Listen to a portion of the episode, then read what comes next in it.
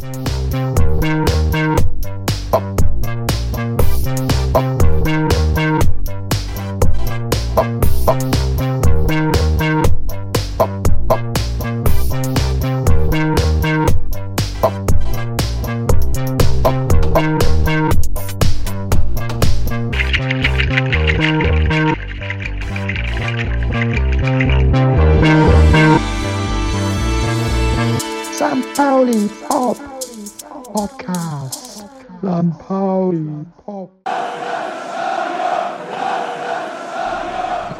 90 Euro 10, St. Pauli Podcast.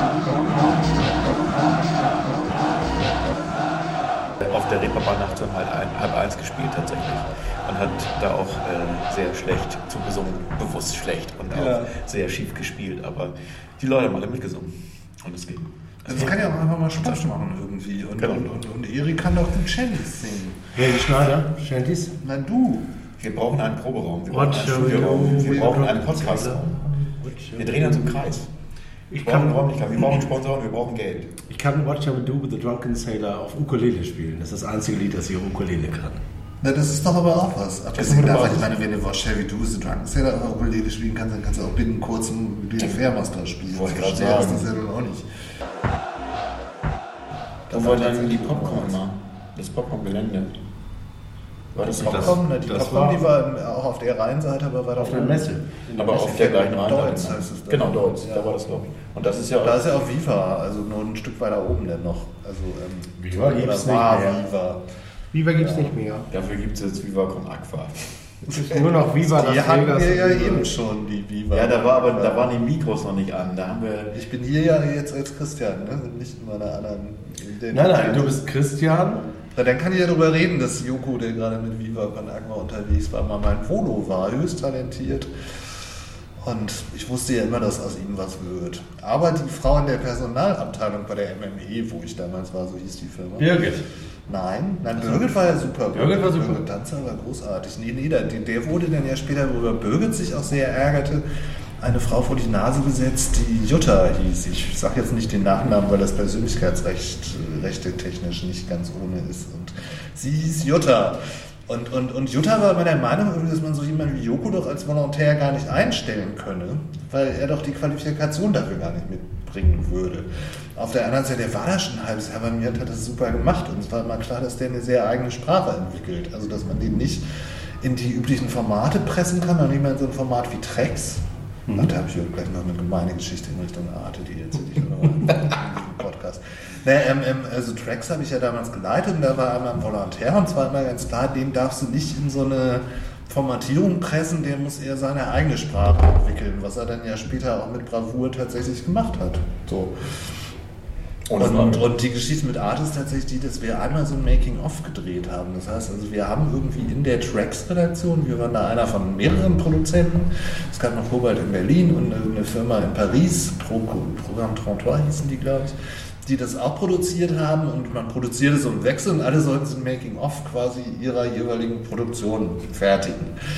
Und ich hatte da so einen Praktikanten, der hieß Joachim Winterscheid und habe irgendwie gedacht, dieser Typ, also das ist jetzt keine erfunden oder retrospektiv herbeigedacht. Das war ein Traum. Geschichte. Nein, es war wirklich so, dass, dass der, der muss irgendwann moderieren. Der, ich meine, er wollte es auch immer und hat auch selber darüber geredet, aber es war auch klar, der muss das irgendwann machen. Und habe ihn dann durch dieses, als Praktikant von Trex, durch dieses ähm, Making-of moderieren lassen.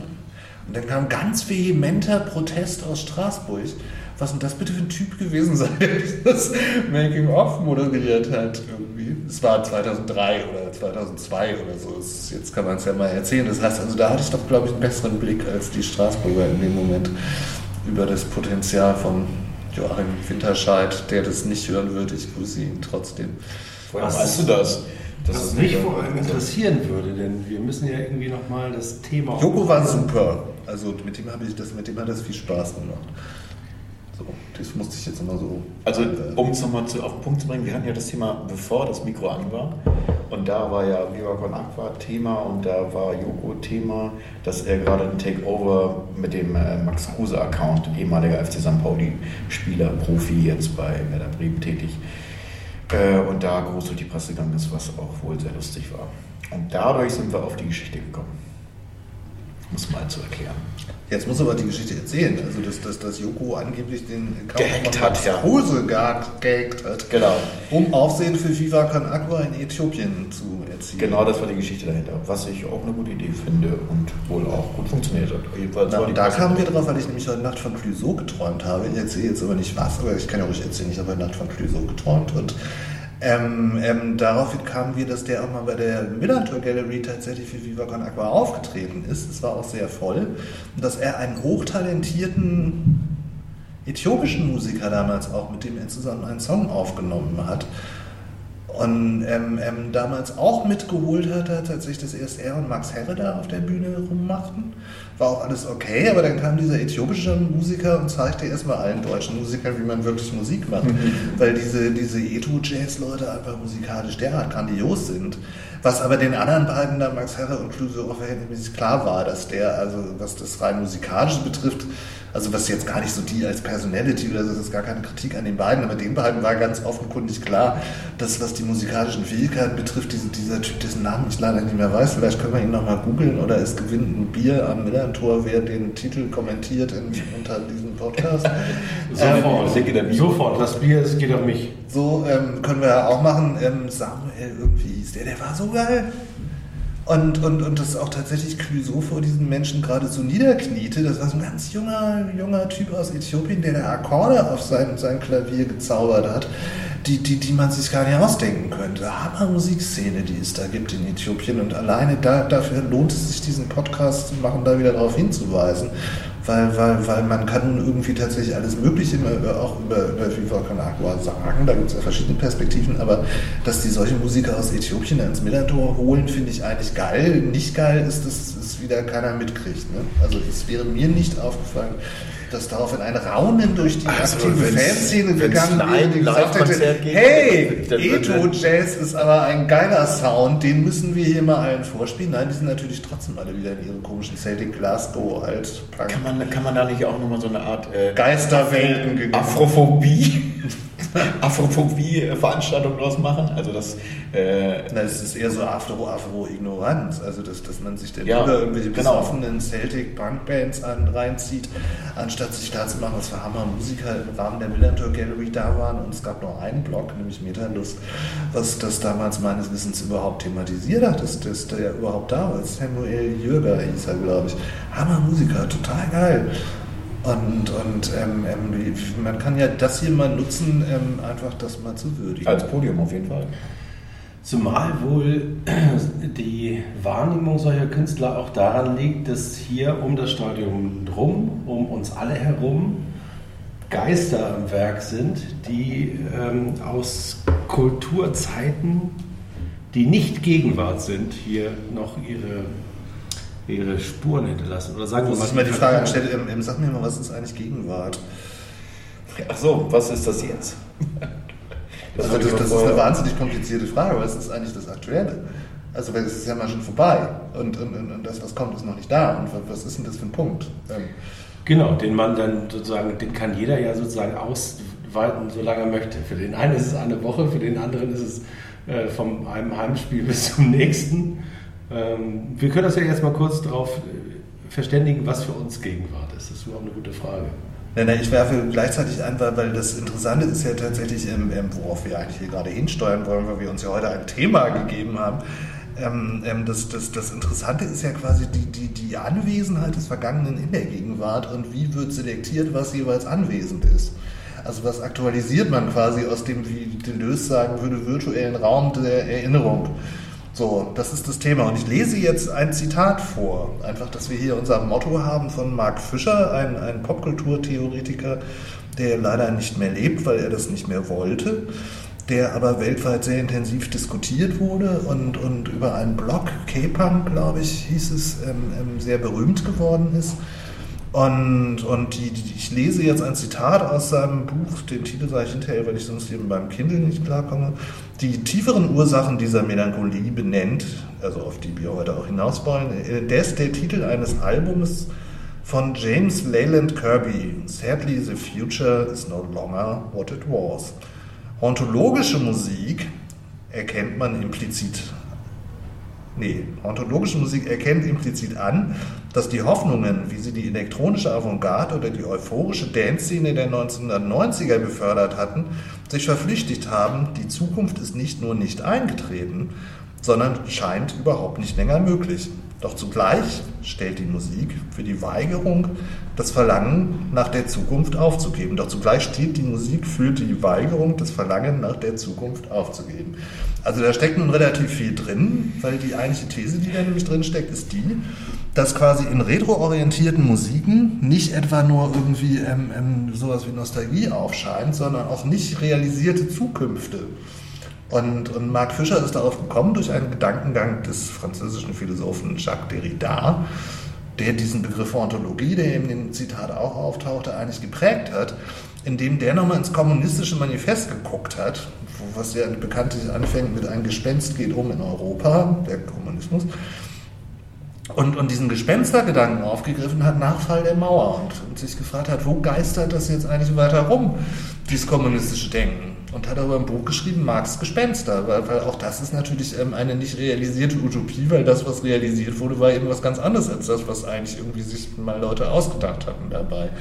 Und, und die These ist nun wiederum von Mark Fischer und anderen Autoren, dass sich quasi in Musikkulturen auch diese nicht realisierten Zukünfte genauso abbilden wie, wie, wie, wie der Horror, der daraus resultiert was das gesammelte Horrorgenre ja eigentlich mit betrifft. So, es gab so eine Netflix-Serie, wo gleichzeitig auch gesagt wurde, Geister sind unerfüllte Wünsche. Ähm, ähm, auch, auch das ist so ein Gedanke, den man dann, äh, so eine Netflix-Serie war das. Und das ist das Motto hier heute. Das war jetzt relativ geballt und komprimiert, aber darum eiern wir jetzt drum herum. Die, ha die Hauntologie um den Stadtteil den, unseren Fußballclub das soll unser Thema sein. Herzlich willkommen. Ich stelle uns alle noch mal ganz kurz vor, weil wir sind ja in einer Runde, die ist ja nicht alltäglich. Da sind ja, äh, heute fehlt Markus. Und ähm, wir haben getreu dem Motto, äh, schau dir deinen Club auch mal aus einer anderen Perspektive an, uns überlegt. Habe ich wie üblich gleich erstmal so gestartet, dass alle abgeschaltet haben und sich da was für bescheuertes gesprochen. Jetzt geht die Telefonkette an, die rufen sich alle gegenseitig auf dem Anrufbeantworter genau. und sagen, sag mal, den musst du hören, schalte mal ein, den Podcast. Von Willi, den habt ihr gerade gehört, den kennen die auch schon länger und äh, schön, dass du nochmal wieder dabei bist, Christian Christian Bettges, äh, der einzige von uns, der eine goldene Popkulturlitze auf den äh, Schulterklappen trägt. Ähm, und mein Name ist Erik. Herzlich willkommen beim St. Pauli Popcast ähm, mit der Idee, diesen Verein mal aus einer anderen Perspektive, diesen Stadtteil aus einer anderen Perspektive, unser aller Leben, die wir ja hier an einem Ort leben, und wenn ich das richtig verstanden habe mit der Hauntologie, dann können auch Orte heimgesucht werden von äh, Geistern.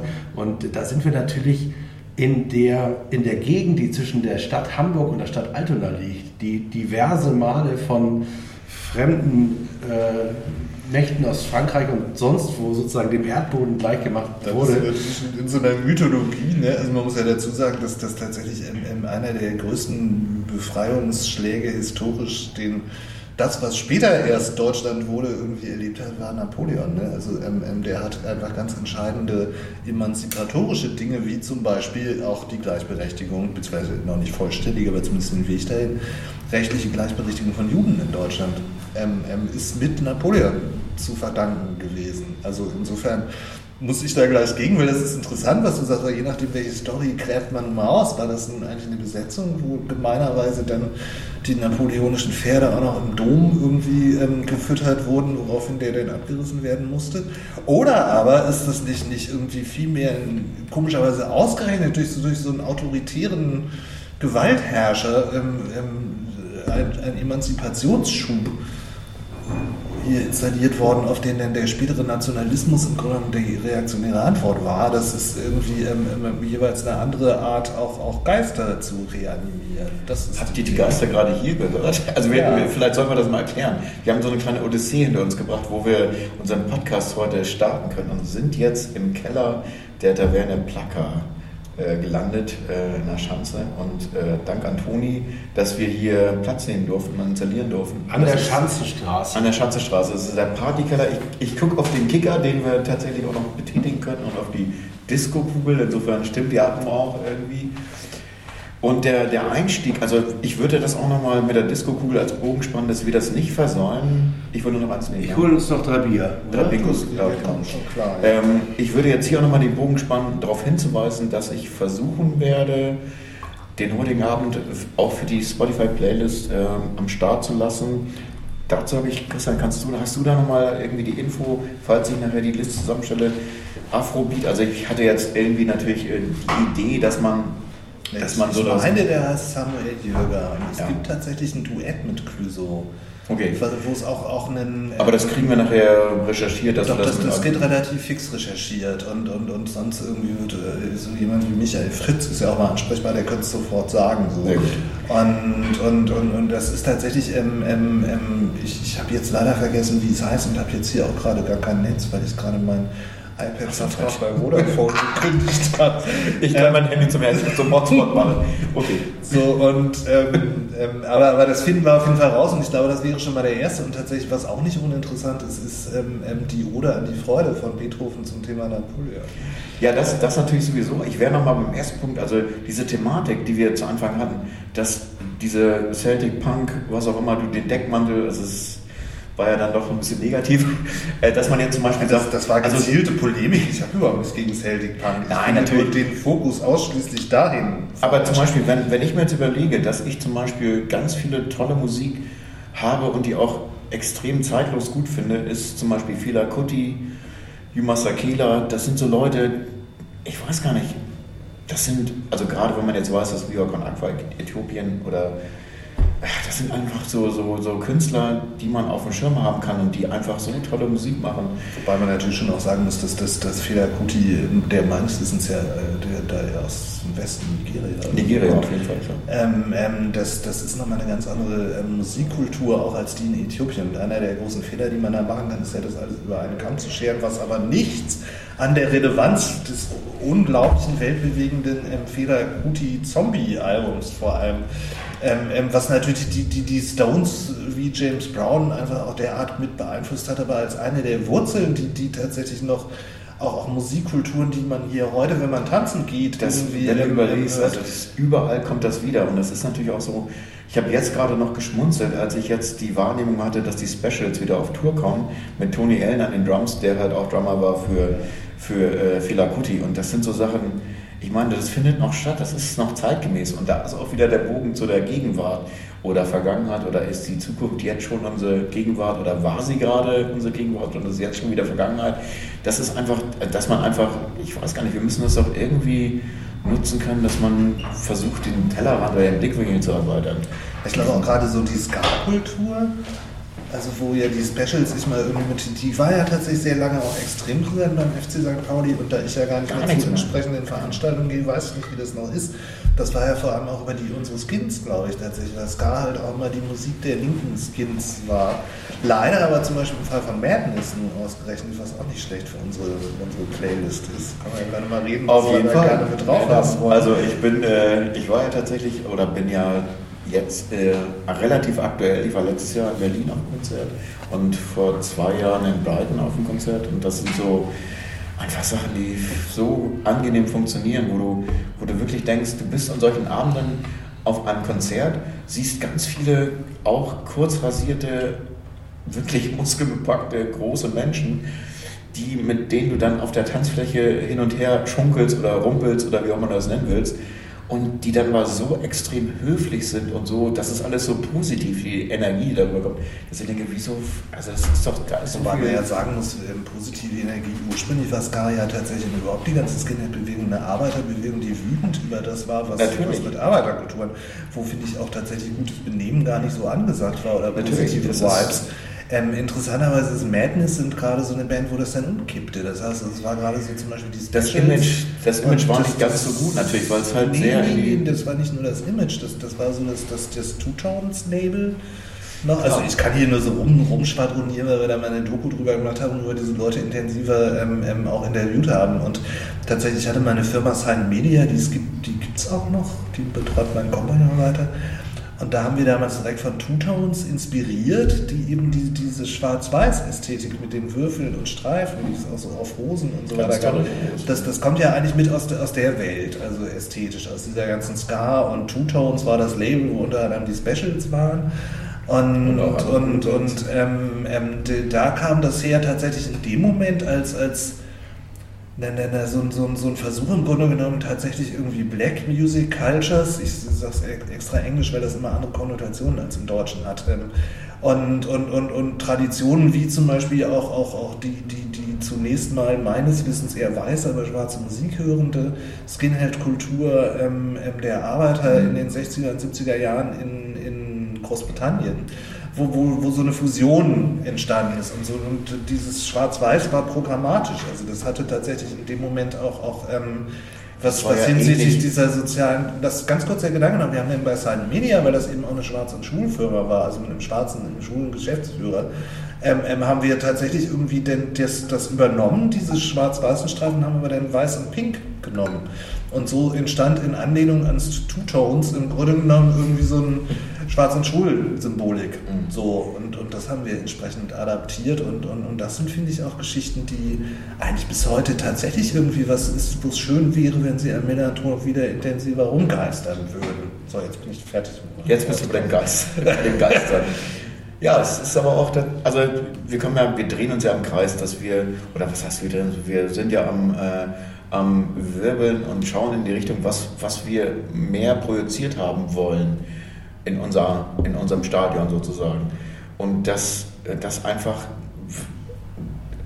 auf den Punkt, auf den wir mal kommen, das ist die Tatsache, dass das alles extrem stagniert, was passiert. Das ist Nein, und das ist auch kurze so eine bestimmte von Schiene, deswegen, also oh Gott, das gibt jetzt wieder Ärger, wenn ich das direkt im Anschluss an das, was du gerade Wir können das rausschneiden, machen wir nicht. Nee, Wir, sagen, aber- wir schneiden es auf. nee, das, das Ding ist tatsächlich, Madness waren damals nicht genau das Umkippen von, von einer, von einer ähm, ähm, tatsächlich, dass das Publikum betraf, wo auch Simon Oh. Reynolds, der ja über Ontologie geschrieben hat, der beschreibt das ganz treffend, wie, wie irgendwann tatsächlich die National Front-Leute, das heißt, das waren genau die, die entstanden sind, als, als die, die eher linke Arbeiterbewegung Skinhead-Kultur nach rechts umkippte. Mhm. Das war so in den frühen 80ern nicht zufällig ähm, ähm, unter Thatcher. So. Klar. Und, und, und tatsächlich irgendwie Madness sammelte auf einmal dieses Publikum mit ein und hat sich auch Simon Reynolds zufolge nicht offensiv distanziert von denen. Und das war wieder so ein, so ein typisches Whitewashing von, von, von einer Kultur, die, die, die eigentlich irgendwie aus, aus dem Melting Pot, sage ich jetzt mal, irgendwie ähm, ähm, unvorsichtig ähm, entstanden war. Und, und, und das wollte ich noch kurz losgeworden sein. Aber diese Prozesse vollziehen sich immer wieder. Und was eben so cool war, als Samuel Jürger da am, am Millantor war und vor Max Herre und Clouseau aufgetreten waren, um die Kurve einfach wieder zu kriegen, weil, weil die Phänomene sind ja interessant. Also auch jemand wie Max Herre hat sich natürlich diesen Mus- Musiker mal rangeholt für seine Alben. Und, und, und, und er hat sich da darauf so sein Image in Deutschland aufgebaut. Und ähm, ähm, ich weiß nicht, wie, wie er das selber findet, bei, bei diesem Auftritt am Millantor, als, als auch Clouseau seinen Kumpel aus Äthiopien dabei hatte, war ihnen ganz klar, dass das irgendwie eine zwiespältige Veranstaltung ist.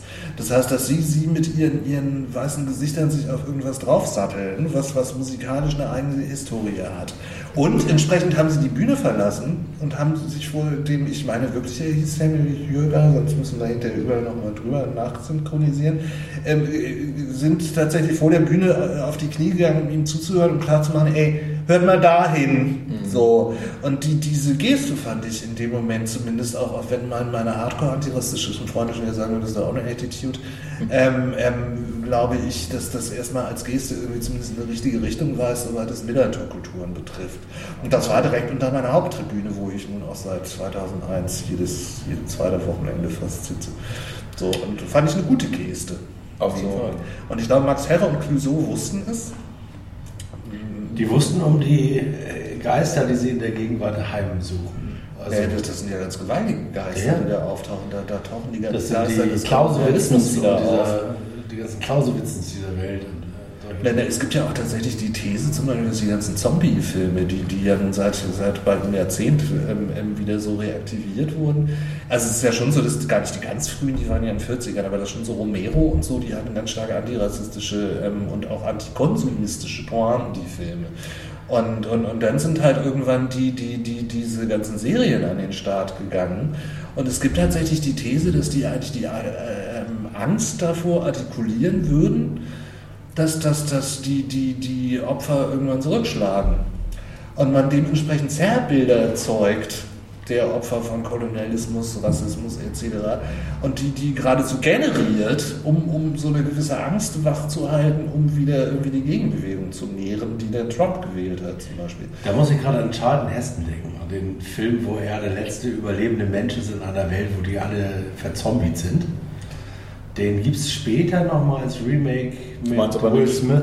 Ach so. Ja, doch, den habe ich Ja, ja, okay. Ich Und, natürlich äh, da- wieder an den Hund erinnere. Ja, ja, wollte gerade sagen, das sind die Hundeszenen. Also Charlton Heston verbarrikadiert sich in seinem Haus und er schießt die immer. Und ähm, was ich ganz interessant finde, also liegt natürlich auch daran, dass ich zu jung war, um das vielleicht alles zu schnallen.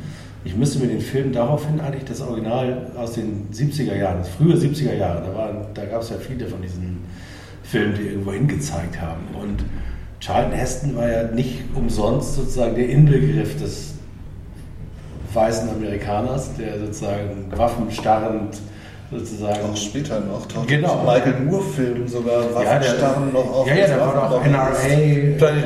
Ähm, Das, wo es heute es ähm, Gerüchte gibt, dass unser Trikotsponsor, oder ist es der Trikotsponsor, An der Arme, Arme. meinst du? mit denen zusammenklüngeln Ja, würde. ja, also der CEO. Obwohl, ich muss dazu gleich sagen, der, der, viel schon gelästert der, der Marketing-Zuständige von Under Armour hat ganz deutlich gesagt, die würden nicht mit denen zusammenklüngeln. klüngeln. Nein, die Firma nicht, aber der CEO ist schon tatsächlich ein bisschen komisch drauf. Muss man schon sagen. Nein, nein, ich wollte nur, nur, es ist ja nicht so, dass diese Leute nicht ansprechbar wären, das kann man ja auch mal sagen. Und, und ich glaube, er hieß Philipp, der Mann von Under Armour, und wenn man ihn angemeldet hat, hat man auch eine Antwort gekriegt. Und, und, und das alleine ist ja nun auch schon mal was in der Kommunikation, was gut ist, kann man ja so einwerfen. Aber wie die da nun wirklich zusammenklüngeln oder auch nicht, das weiß ich natürlich. Also er hat deutlich gesagt, nein, die Firma nicht. Zumal wir ja bei den, sozusagen, wir waren ja bei Charlton Heston. Der, also ich meine, ich habe nichts gegen assoziieren und sofort wieder irgendwo anders hinspringen, aber den Gedanken wollte ich jetzt nochmal zu Ende bringen, weil ich das so interessant fand, dass ähm, in dem Remake mit Will Smith wird ganz deutlich rausgearbeitet, dass Will Smith als in Anführungsstrichen normaler Mensch irgendwann die Ausnahme ist, die, Anom die Anomalie. Und ich, im Original glaube ich nicht, obwohl es da viel passender wäre.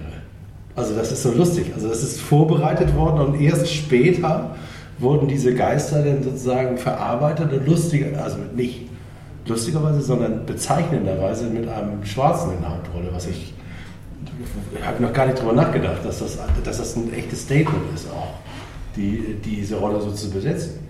Also ja. das, das, das ja, nur ist er, äh, Will Smith ist ja sehr massenkompatibel in Amerika. Äh, was natürlich jetzt nicht von der Tatsache abweichen soll, dass sie es gemacht haben, dass ich es auch gut finde.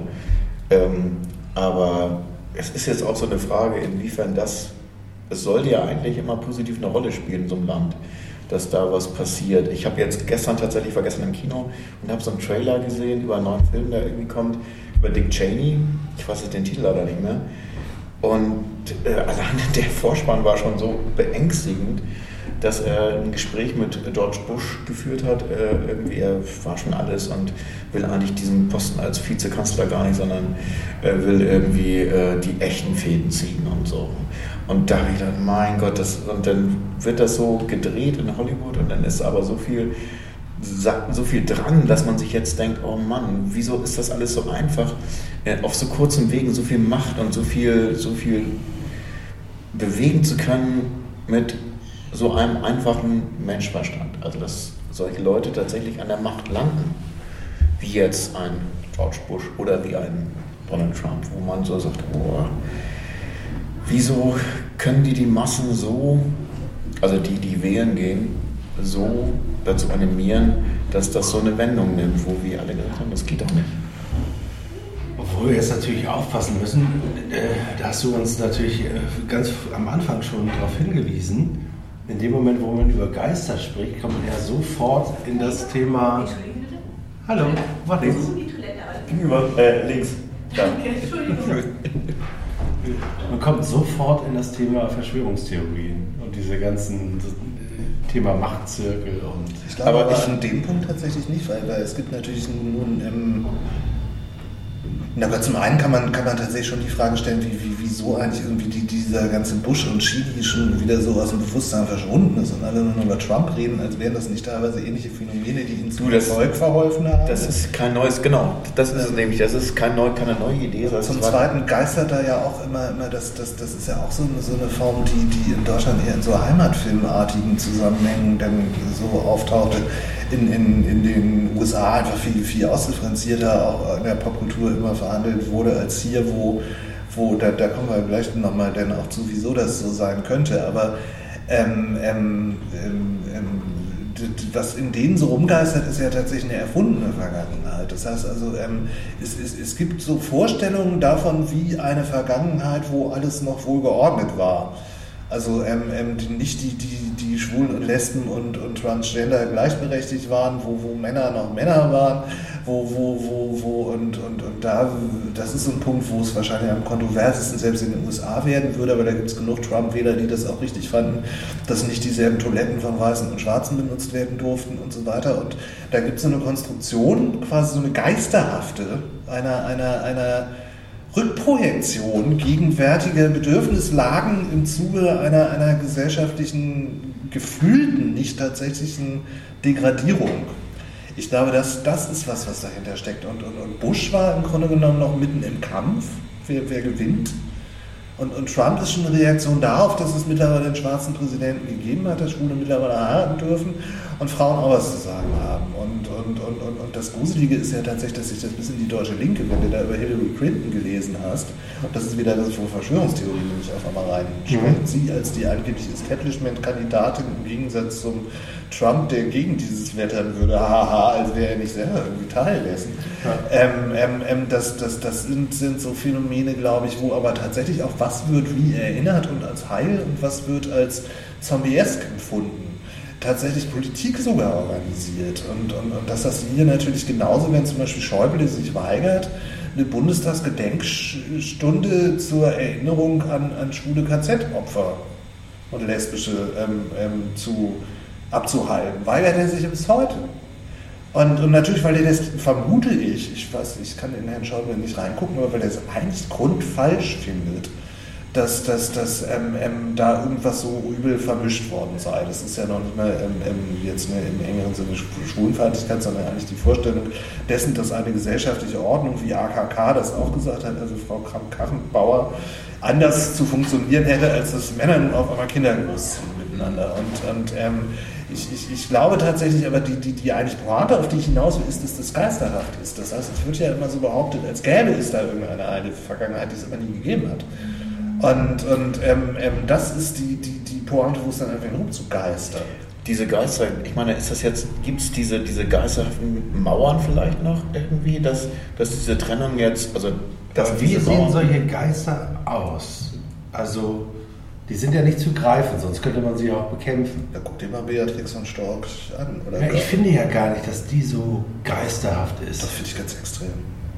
Ja? du meinst jetzt die, auch, also die Ausstrahlung mit Ja. Oder? Ja. Die wirkt wie, wie so ein Zitat aus, aus, aus, aus, also auf mich. Da finde ich Jens Spahn viel geisterhafter. Ja, der, der, der, nee, das ist ja so diese, diese überassimilierte. ja, das ist so der Borg unter den Geistern. Das, ist so, so Gott, da werden. Seven of Nine. Nein, das ist Condoleezza Rice. Das ist ähm, ähm, tatsächlich so, so eine Übererfüllung ähm, des, des, des, der, der Ziele des ähm, früheren Feindes, ähm, so würde ich sagen. Also der, der, der ist so überverspießt, der Spahn. Ähm, als müsste er nun all das ausradieren, was Heteros schon immer an Schwulen kritisiert haben. Und das auf, auf eine Art und Weise wirklich, ähm, ähm, dass ich mich ja diskriminiert fühle, wenn der irgendwo was sagt. Und, und, und also hört sich jetzt bescheuert an, ist aber so. Und ähm, ähm, es, gibt ja die, die, die, diese Übererfüllungsvarianten und da würde ich den quasi verordnen. Ja, vielleicht war der auch gar nicht so wirklich richtig. Also, also wo ich Geister sehe, also tatsächlich Geister sehe, sind Thilo Sarrazin, da sehe ich, bei dem sehe ich Geister. Auch in meiner eigenen Vergangenheit sozusagen. Also, Welche? Welche Vergangenheit? Nein, Oder welche also äh, Ja, welche Vergangenheit deinerseits meinst du da? ja, der ist einfach, der ist einfach, äh, der hätte mal Lehrer sein können. Also Rotmarschen. Ja, in Othmarschen gar kein Problem. Den hätte ich da sofort verortet. Echt? Ja, also so Leute wie Tilo Sarrazin liefen da auch rum. Sozialkunde. Da, da liefen auch, äh, nee, in Gemeinschaftskunde, das waren die Gab's Jungs, die Niedersachsen gar nicht sozial. Gemeinschaftskunde. Gemeinschaftskunde, Ja, stimmt, du bist ja auch Niedersachsen. Gemeinschaftskunde, Sozialkunde war fest in der Hand der Bund Wester, Westdeutscher Kommunisten in den 70er Jahren. Das sind die Leute, die auch mit dem Fahrrad äh, zur, zur Sch- Schule gefahren sind und dann halt auch neben dir und dann tatsächlich hast du da so als, als Schüler, dann halten sie auch neben dir an, dann klopfen die da auf die Schulter und denken so, Ich hatte noch einen. Erdkundelehrer, der, der hieß Herr Heger und der war Vorsitzender des Vereins der deutschen Sprache. Und äh, der hatte so einen Bart und den haben wir immer Ayatollah Heger genannt und er war sehr autoritär. Der hat ähm, während den Klausuren hat er äh, kein Wort geduldet und er hat immer zwei, ähm, zwei Noten verteilt, eine fachliche und eine in Deutsch. Ich weiß gar nicht, wie ich auf den komme jetzt, weil der ist relativ berühmt. Es gibt einen, Na, wegen Tino Sarrazin kommst du. ja, genau. Und der, Der, der ja auch so, so Varianten des Deutschtums, die es auch nie gegeben hat, ähm, hochhält irgendwie. Der hat- das, das ist ja tatsächlich bei all dem, was sich als Deutsch begreift, sowieso so, das ist ja immer fiktiv. Also, also während ja so Frankreich eine tatsächliche Historie hat, gibt es ja dieses absurde Konstrukt äh, hier erst seit, seit der Reichsgründung im Mitte, Ende, in der, in der zweiten Hälfte des 19. Jahrhunderts. Und, und, und da müssen eben so ein paar Kriege nach außen geführt werden und, und, und alles andere ist Mythologie irgendwie von Brüdern Grimm und, und, und ja, ähnliches bis, irgendwie. bis Von- hier zu Herkules Kassel und wie die alle heißen. so, ja, aber auch das, also wann ist denn das gebaut worden, dieses blöde Denkmal? Also, ähm, wo, wo tatsächlich mein Pimpvater, der war ja noch in der HJ tatsächlich, mein Vater, ähm, ähm, noch uns wirklich miese Lieder. Ansonsten war der ja gar nicht mehr so geprägt, glaube ich zumindest. Aber, Er war Bürgermeister. Ja, von Langenhagen. So, tatsächlich fuhr ich ja jetzt so Steile Karriere. Ähm, Darf ich noch kurz von meinem Lehrer zu Ende erzählen? Weil das ist ganz, inter ist ganz interessant. Der Tilo Sarrazin. leid. Der Tilo Sarrazin, ja, das ist ja sehr lustig, weil der war bestimmt nicht in der SPD, das bin ich mir ziemlich sicher. Also Da gab es die Partei auch ich bin Mitte bis Ende der 70er Jahre zu, auf die Grundschule gegangen. Also 74 bis 78. Und da war der, mein, nee, gar nicht von der Grundschule, gar nicht, sondern in 78 wurde. Da war der schon ziemlich alt. 78 bis äh, 80, also fünfte, sechste Klasse, hatte ich den Herrn Heger. Über den ist übrigens, den verlinke ich auch in dem äh, Beitrag hier dazu. Es gibt einen Spiegelartikel über den, weil der, wie gesagt, Vorsitzender des Vereins zur Pflege der deutschen Sprache oder so ist, den es ja heute noch gibt und, von, und, und dessen Vorsitzende heute noch zu irgendeinem Quatsch gefragt werden, wo man sich immer denkt, wieso werden die gefragt? Das ist Naja, eine das ist eine echte Koryphäe. Auf jeden Fall hat der immer gesagt, diese verunreinigenden Fremdworte würden wir nicht benutzen. Und diese, das hat auch Wolf Schneider gesagt. genau, die, äh, Wolf Schneider war Leiter der Journalistenschule der Henry-Nannen-Schule hier jahrelang. der hat aber Und nicht, hat das überragende Deutsch für Profis geschrieben, was leider bis heute unglaublich nützlich ist. Her mit den Verben, weg mit den Adjektiven, Hauptsachen in Hauptsätze. So, das muss man immer so sagen, wenn man einen Text schreibt. Ist ja auch immer richtig. Aber hat er auch äh, das Wort Semikolon äh, und äh, Punkt nicht gemocht? Also wie, Das weiß ich nicht mehr. für uns war das Semikolon Tupfstrich. Also Tupf war der Punkt und Strich war das Komma. Das sind ja keine deutschen Worte, deswegen haben wir äh, ja, das, Das ist doch, das heißt doch heute Das war Tupfstrich. Er hat bei Diktaten hat Heutzutage heißt das doch Doppeltopf. halbe, halbe Smiley. Doppeltupf. Und wer, bei, wer in der Klausur, während er geschrieben hat, er hat auch nicht Bus gesagt, sondern er hat gesagt, wir sind ja keine Engländer, die alles infam verabkürzen. Das heißt Omnibus, also der Bus für alle. Das ist wichtig, sonst wird aus diesem Wort Unsinn. Hat er gesagt, der Omnibus Doppeltupf. Und wenn du da gelacht hast, hattest du eine 6. Ja, so war das. In der fünften Klasse am Gymnasium Othmarschen, wollte ich wirklich nochmal sagen. Das sind die Geister Da der standest nächsten- du relativ lange in der Ecke, wenn du gelacht hast, was? Naja, gut, ich war ja halt, man, man muss ja dazu noch wissen, ich war ja damals auch noch Stotterer. Das heißt also, ich hatte außerdem sozusagen dem Schreiben gar nicht so viele äh, Formen, mich auszudrücken. Und ähm, dann habe ich immer eine 2 bekommen in Erdkunde äh, und eine 4 in deutscher Sch- Schrift und habe eine 3. Das war total ungerecht. Und der ist dann irgendwann aber von irgendwelchen äh, linken Kräften aus der Schule gemobbt worden. Ja, da hatten wir wieder, ne? Die jakobinischen Linken, die immer überall diese Leute rauswerfen, die Also bei mir auf das kam das- Deutschtum was halt. Bei mir kam irgendwann zeitversetzt raus, dass mein Grundschullehrer, mein Kunstlehrer... Aber das sind die Geister, die ich in Tilo Sarrazin zum Beispiel sehe. Und die sehe ich bei Beatrix von Storch, sehe ich einfach nur eine komische, die finde ich einfach nur komisch. Also da ist irgendwie nichts, was mich hauntet. Mein Kunstlehrer damals, als dann irgendwann 20 Jahre später raus, rausgekommen, dass er sich tatsächlich gerne vergnügt hat mit Gleichaltrigen aus meinem Alter damals zwischen 10 und 12 äh, und da lustige Spiele un- unter der Treppe geführt hat, wo ich zum Glück nicht dazugehört, aber das war dann okay. Das ist auch nicht wirklich schön. Das ist auch ist ein, ein Geist, der jetzt rumschwirrt in meinem Kopf. Was hätte passieren können, wenn ich tatsächlich nicht so viel Sport gemacht hätte, sondern mehr kunstinteressiert seinerzeit gewesen wäre. Was hat das jetzt mit Beatrix von Storch zu tun? Ja, da kann jeder seinen Bogen spannen sozusagen. Aber das war meine, äh, das war auch ein Erlebnis in meiner Grundschule. Ich glaube, das hat relativ viel mit diesen Teen-Horror-Geschichten zu tun. Weil, weil, weil da werden ja auch so bestimmte Dinge ähm, immer auch verarbeitet, eher aus einer tiefen psychologischen Schiene, was auch Ängste vor sowas beinhalten kann. Ja, das sind natürlich Momente, wenn du jetzt äh, im Nachgang sowas mitbekommst, äh, sind die Dinge, die in der Vergangenheit, die Bilder, die du daraus noch hast, äh, verklären sich in einer gewissen Form, wo du natürlich denkst, was wäre wenn und solche Momente will man dann gar nicht in seiner Erinnerung haben. Und das ist schon echt fies. Das ist fies wenn dann tatsächlich auch rauskommt, das sind dann auch Leute, mit denen man, also die man jetzt auch teilweise noch kennt, die da drunter gelitten haben. Wollte ich gar nicht erzählen, das ist so ein, so ein, so ein, so ein Runterzieher. Ich weiß gar nicht, wie, ich muss mal eine Kurve kriegen. Total. Das ist ein- Also, ey, die, ich habe hab eine Kurve und zwar, Warte, warte, es gibt in der Écriture Automatik, da gibt es ja eine Anweisung. Wenn du an diesen Punkt kommst, setzt du irgendein Zeichen, das nicht in den Text gehört. Also wie zum Beispiel ein Semikolon. Semikolon. Semikolon. Nee, wie nennt sich das Tupferchen? Ist egal, wir nennen das jetzt Tupfer. Tupfstrich, also Semikolon, neues Thema. Zumal ich ja auch noch mal ganz kurz äh, einen Gedanken, der, also, der in meiner äh, Assoziationskette backen geblieben ist, bevor wir über meinen Deutschlehrer und Beatrix von Storch abgebogen sind, war ja, wenn du sagst in diesem, in diesem Zombie-Film, ne, wo ganz langsam sozusagen die Zombies die Mehrheit sind, also das Normale, und die, ähm, die sozusagen die rechtschaffenen Amerikaner, das, äh, die Anomalie, dann kann man das ja aber durchaus auf unsere Gegengrade und auf den Verein übertragen. Weil wir sind jetzt Das alle über ganze Zeit gedacht. Wie 50. kriegen wir jetzt mal die Kurve? Ja, aber darüber denke ich die ganze Zeit nach. Wir sind über 50. Und wenn ich so Leute sehe wie Sven Brooks, den habe ich heute getroffen, schönen Gruß, 53 Jahre schon alt. Mitte 60. Der ist 53. Der ist 53. Er hatte gerade Geburtstag. Christian. Drei- 53. Älter gemacht. Äh, Steinbock.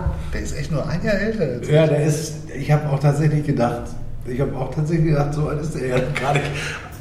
Aber erstmal von ihm weg ist ja auch egal. Diese ganze Gegengrade, für die er ja sozusagen personifiziert steht, auch im Verein, die mutiert ja gerade zu den Zombies und die Welt drumherum verändert sich ja permanent. Und ur, urplötzlich bist du der Spuk. Das ist wie in diesem Film mit Nicole Kidman. Ne? Die, die Others, oder? Ja, ja wo, das wo. Nicole Kidman immer die ganze Zeit. Kennst du den? Nee. Na, der, sie Das läuft ist aber immer so eine fiese Auflösung. Der ist so geil, der Film. Das ähm, ähm, das sie die läuft die ganze Zeit. Nee, nee. Nicole Kidman läuft mit ihren Kindern die ganze Zeit irgendwie durch so ein Haus, wo, wo sie immer mehr spukt. Da sind immer so komische andere Leute. Und, und es baut sich immer mehr auf, dass sie rauskriegen wollen, wer sind denn diese anderen Leute und so weiter. Und dann ganz zum Schluss ist eben der Twist. Spoiler, Die- die- Spoiler. die- Ich hab noch nicht- Spoiler! Spoiler, Ich Spoiler. muss Ja. das jetzt aber erzählen, Ja, weil musst du. funktioniert Ja. der Einwand nicht. Ähm, ähm, na, dann ist irgendwann der Twist, ähm, ähm, Nicole Kidman und ihre Kinder sind die Geister und die anderen sind die Tiere. Nebenmenschen, Ach so, das ist wie hier mit Ja. ähm, Seven. die eben nicht Seven? sehen. Nee. Nee, du meinst hier Bruce Willis? Six? Sense. Six, Six äh, Sense mit, mit Da war Bruce Willis, Seven. genau. Ja, genau. Bruce Willis, ja. Ja, aber das ist ja noch was anderes. Also das ist ja eine andere. Aber in diesem Fall fand ich schon den Twist großartig, dass dann hinterher tatsächlich die Hauptfiguren, die denken, es spukt sind selber die Geister. Und das, was spukt, sind die Lebenden. Also Und ist das nicht, findet das nicht auch dagegen gerade, dieses FC St. Pauli-Stadt gerade? Das Nein, nein, je nachdem finde ich, welches Kriterium man anlegt. Also, weil das ist auch eine gefährliche Theorie, wenn man die so einfach so zu groß aufzieht. Weil, ist nach dem Motto weg. ja, weil, weil du kannst natürlich auch sagen, diese ganzen Einlegen sind langsam mal weg vom Fenster. Wir brauchen jetzt mit Ulf Poschardt ähm, die neue Rechte an die Front oder so. Ähm, Nein, die ähm, Jugend ähm, brauchen wir.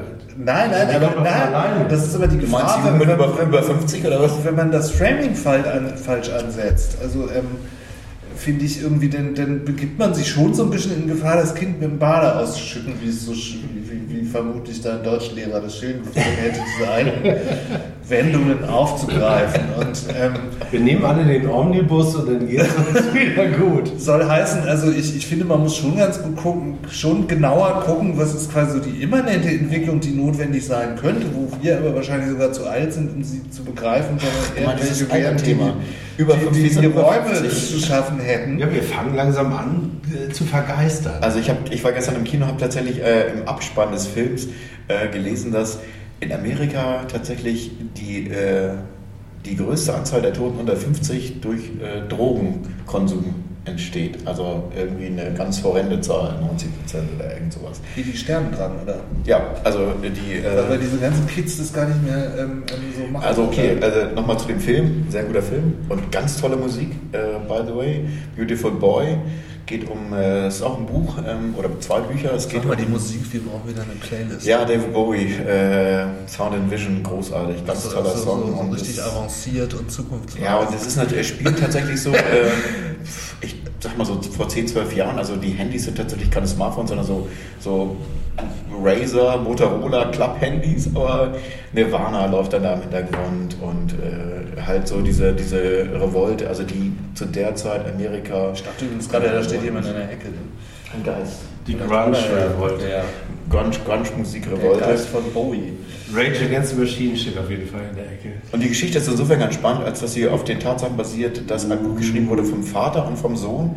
Der Sohn ist tatsächlich als 18-jähriger Crystal Meth abhängig, hat vorher alles probiert und kommt von, und das ist wirklich auch äh, sehr gut gefilmt und hat, glaube ich, auch diverse Preise gewonnen. Das ist ein toller Film mit toller Musik. Also das Trainspotting der Ja, das ist äh, auf eine ganz, äh, ganz ruhige, ja. äh, relativ ruhige Art erzählt. Also es, es ist nicht so diese Grenzwert, diese ganz äh, durchgedrehten Erfahrungen, aber es ist äh, basiert auf, dieser, auf diesem Zusammenhalt der Familie, wie das funktioniert. Also irgendwie Vater mit neuer Frau, Sohn aus erster Ehe, kommt so ein bisschen auf die Skibahn, wo man nie genau weiß, wieso das so gekommen ist. Und das ist wirklich sehr schön. Könnt ihr euch noch an die verlorene Sprache der Kräne erinnern? Das Buch? Ja. Kann, aber ich krieg's nicht mehr zu, aber ja. Ja, das ist irgendwie auch so, so ähm, komischerweise fällt mir das einfach, weil das ist, ähm, also das, das ganze Buch war jetzt irgendwie, das ist eins aus den 80ern, wo, wo, wo ähm, ähm, quasi ähm, ein junger Typ hat sein Coming Out und initiiert dadurch, dass auch Gib mal einen Song Vater- dazu, gib mal einen Song dazu. Der Vater sein Coming Out.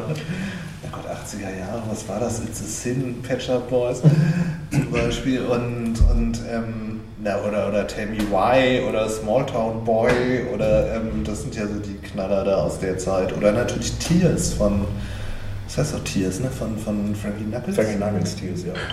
Eigentlich ist es das. Hm. So, weil, weil es da um Sprachlosigkeit geht. Das heißt, die verlorene Sprache der Kräne, da ist die Pointe irgendwann mitten in diesem Buch, wo es eigentlich darum geht, dass das Coming-out des Sohnes das Coming-out des Vaters initiiert.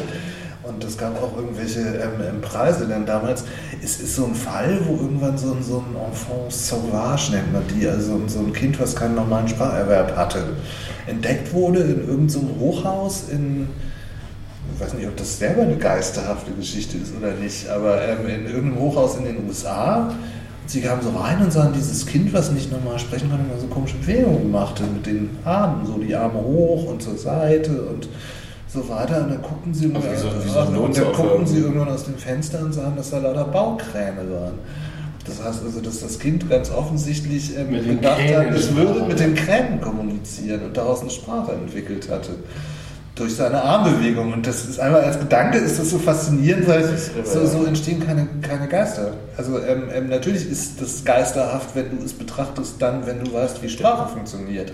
Aber, aber ähm, ähm, du, du brauchst schon, schon eine gewisse Form von Semantik, um über den Geist denken und spüren zu können. Es war eben auch noch niemand vor ihm da, der mit Kränen gesprochen hat. Vielleicht sprechen die auch wirklich, das ist natürlich auch noch eine Variante. Also. Wir weißt du denn, ob das so ist, dass niemand da war und mit Krieg gesprochen hat vorher? Naja, zumindest in, äh, in der Erik, du weißt das nicht. In der, doch, in der Geisterlinie, in der ich mich bewege, haben meine Vorfahren mit allem möglichen Zeug gesprochen, aber nicht mit Kränen. Im Absinthrausch.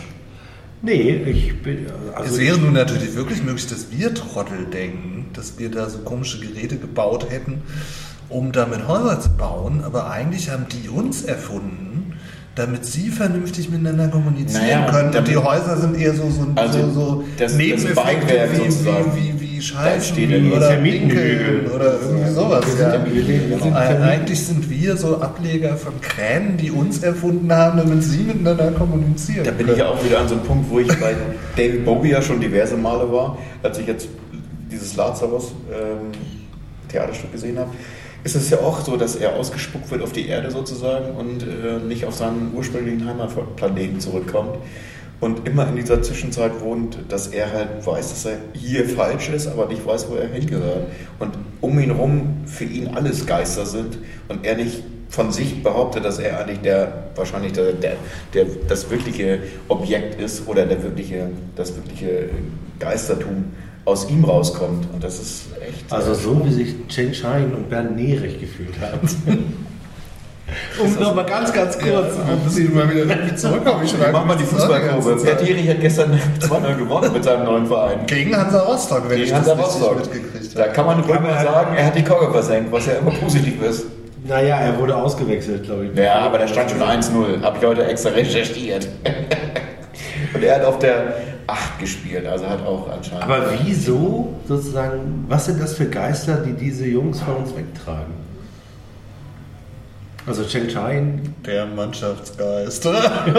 Naja, also wir haben tatsächlich heute einen neuen Mannschaftsgeist dazu bekommen. Ich weiß nicht, ob ihr das gehört habt. Wir haben eine neue Verpflichtung in der Endverteidigung. Justin Hugmar, Das habe ich tatsächlich nicht mitgekriegt. äh, vom, von Hoffenheim bis, äh, also für die Rückserie ausgeliehen. Und ähm, er ist ja tatsächlich äh, der Sohn von Nico Hogmar, der ja eine HSV Nein! Deswegen ist es natürlich doppelt böse für den HSV, dass so einer bei uns landet. Da ist auch immer so ein HSV-Geist. Also, ja, kein Geld mehr haben. Hatten Sie noch nie, oder? Aber es ist natürlich jetzt spannend, dass, also ist die Verpflichtung ist, muss man jetzt ein bisschen differenziert betrachten. Wir brauchen natürlich durch, den, Verlet- durch die Verletzung von Ziereis, braucht man natürlich einen, einen Backup-Innenverteidiger, der das irgendwie auch, also die, das Vertrauen ist ja bei Carstens, bei dem der das jetzt morgen tatsächlich auch in, in Darmstadt ähm, hinkriegen wird, bin ich mir relativ sicher, dass er da auch eine gute Figur macht beim Auswärtsspiel, dass man da jemanden hat, der äh, dann vielleicht zeitversetzt auch äh, seine Spielzeit kriegt, die er bei seinem jetzigen Verein Hoffenheim nicht kriegen würde. Und das ist schon ein Schritt, wenn man jetzt sieht, also ich habe äh, in Erinnerung, dass er bei Hoffenheim tatsächlich Spielzeit gegen Manchester City hatte, wo er eine sehr gute Partie, die ausgewiesenermaßen durch Julian Nagelsmann auch äh, so beschrieben wurde, dass er eine ausgesprochen gute Partie abgeliefert hat, gesagt, er geht zu St. Pauli in die zweite Liga und hofft, dass der Tabellenplatz auch vielleicht durch ihn äh, erhalten bleibt oder der Kampf um den, um Aufstieg tatsächlich erhalten bleibt. Und das finde ich schon spannend. Was ich jetzt nicht genau weiß, also wir haben ihn ausgeliehen, ist aber ich glaube, es gibt keine Kaufoption. Das ist wieder so ein, so ein Deal, so ein ähnlicher Deal, wie wir die Kopie haben ähm, von Alex Meyer, wo wir sagen, wir haben jetzt zwei Verletzte, die zur nächsten Saison wieder einsteigen, Henk Fährmann und äh, Philipp Ziereis, dass die durch äh, Spieler ersetzt werden, die jetzt einen Halbjahresvertrag sozusagen haben, mit wahrscheinlich so einer Einsatzoption, ähm, dass da was passieren kann. Aber das ist eigentlich äh, natürlich spannend, dass, äh, dass das so eine Art dritter Innenverteidiger Backup, dass das dann dafür so gewählt wird. Ja, viel spannender finde ich die Frage, was eigentlich in Fußballerinterviews immer so rumgeistert. Ich meine, was sollen die denn sagen? Es werden tatsächlich irgendwie seit Jahrzehnten immer wieder diese armen jungen Menschen, die nun auch nicht unbedingt zum Interview geben oder zum Moderieren, wie Joko Winterscheid, was mir überhaupt noch einfällt. Wir haben Joko damals einmal zum Geburtstag geschenkt. Das war unsere le- vorletzte erste Liga-Zeit. Also 2000, 2001, nee, da sind wir aufgestiegen, 2001, 2002. ähm, da, da ging es ja auch auf die Schalke Arena und ähm, die damals ganz neu war, wo wir fürchterlich untergegangen sind und tatsächlich, also ich weiß nicht, der Torwart, der noch eine Hodenprellung, Simon Hensler ausgerechnet davon getragen hat, also was ganz Gemeines. Und, Wenn ähm, man sich das Bild nicht vorstellt, natürlich nur. Na, zumindest sind wir da mit, mit Joko hingefahren, weil wir ihm das zum Geburtstag geschenkt hatten. Der Koch aus unserer Firmenkantine, Joko und ich fuhren dann also auf die Schalke Arena. Den und, kenn ich und, auch und, noch. äh, ja, ich, Markus hieß er, ne? Ich glaube, ja. noch für Facebook, der war nett. Der war sehr nett. So. Na, wir sind zumindest konnte da runtergefahren und Joko kriegte von uns zum Geburtstag ein St. Pauli-Spiel, obwohl er eigentlich Gladbach-Fan war. So. Und dann standen wir da in der Schalke Arena. Ich musste es nochmal eingeworfen haben. Weil ich mich natürlich frage, was geistert durch, durch Fußballer-Interviews? Das ist ja auch so eine Frage, was sagen Menschen wann? Und, und, und wann ist das irgendwie was, was sie irgendwie nun selber erfahren Es haben? Und wann sondern die eigentlich nur Zitate ab, weil ihnen auch gar nichts anderes übrig bleibt? Also Versatzstücke von schon mal Gehörtem, was geisterhaft quasi irgendwie eindringt in das, Das kann aktuelle doch aber auch kein Vorwurf sein. Ich meine, die Nee, Leute ich meine das doch gar nicht vorwurfsvoll. Ich finde das ganz interessant, weil ich mich immer frage, was diese ganzen armen jungen Leute da irgendwie die ganze Zeit eigentlich reden sollen, die sich ja nicht so wahnsinnig dafür interessieren für das, was Und da auch reden. tatsächlich ja auch immer, das ist immer so eine Frage. Und dann bist Das ist- der Sohn von Nico Hogner und sollst Ja, genau. zu St. Pauli sagen. Was sagst du? Ach so, die sind gerade auf dem dritten Platz, dann sag ich mal was zum Tabellenplatz. Ja. Also das, das ist und das wird dann aber wie, wie blöd ähm, noch durch. Aber durch sind das Geister oder sind das einfach. Das ist die Frage, ne? Ob nicht Ja, diese Phrasen ist das geistlos? Nein, das sind, das sind, du, das, Das ich meine, über den Geist des Weines zu philosophieren. nein, ich meine, das ist doch klar, dass, naja, dass das hat ja so gar keine Substanz. Ja, aber das sind so Flashlights, da wird aufgeschnappt, dann, die kriegen natürlich aus dem Umfeld Blitzlichter mit, die jetzt so passieren. Also das Bam, St. Pauli dritter Platz, mh, geht's nach oben. Dann Innenverteidiger, Platz vakant, suchen. Ne? Und dann, okay, der Vater war vielleicht schon mal in Hamburg, findet die Stadt toll oder hat ein tolles Standing in der Stadt. Oh, beim anderen Verein, ja egal. Das sind so, das sind so so Flecken, die leuchten, die dann tatsächlich dazu führen, dass dann Ich glaube ja, dass das Problem gar nicht ist, dass die in ihrer Rolle funktionieren, sondern dass das so, dass die das so inkorporieren, dass sie auch sonst nichts irgendwohin beizusteuern haben.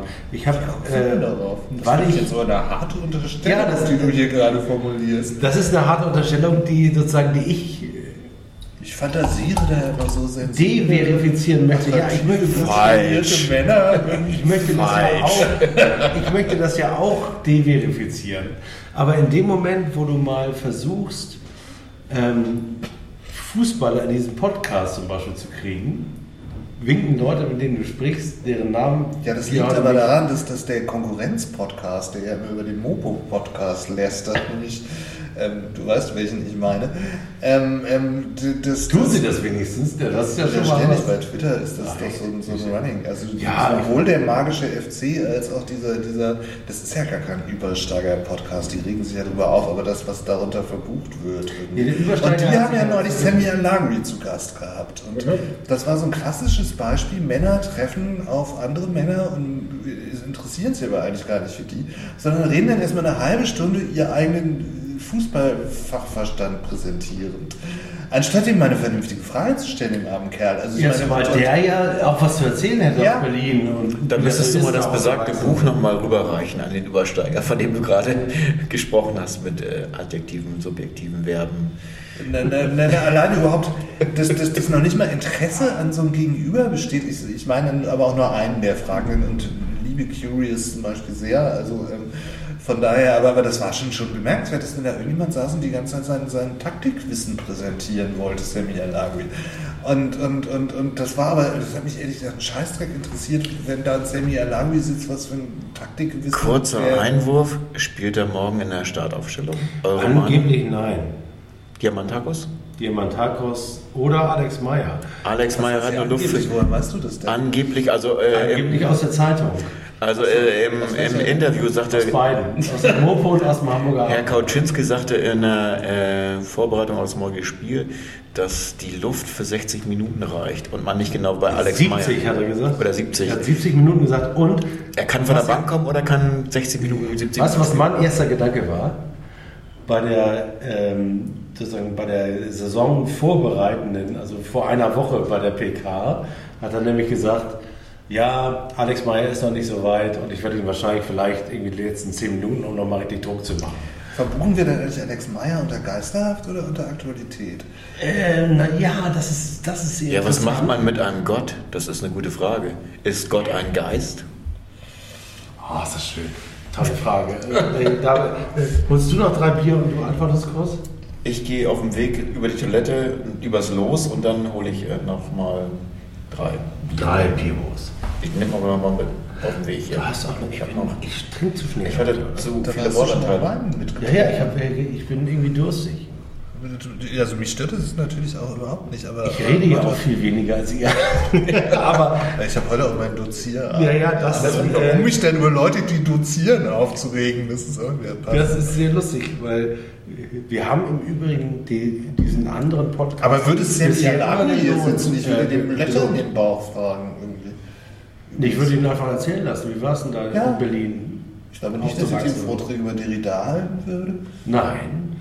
Im Zweifel wüsste er sogar, dass das 1993 war und als Reaktion auf äh, den US-amerikanischen Historiker, der gesagt hat, wir haben das Ende der Geschichte erlebt. Und der sagt, nein, haben wir nicht.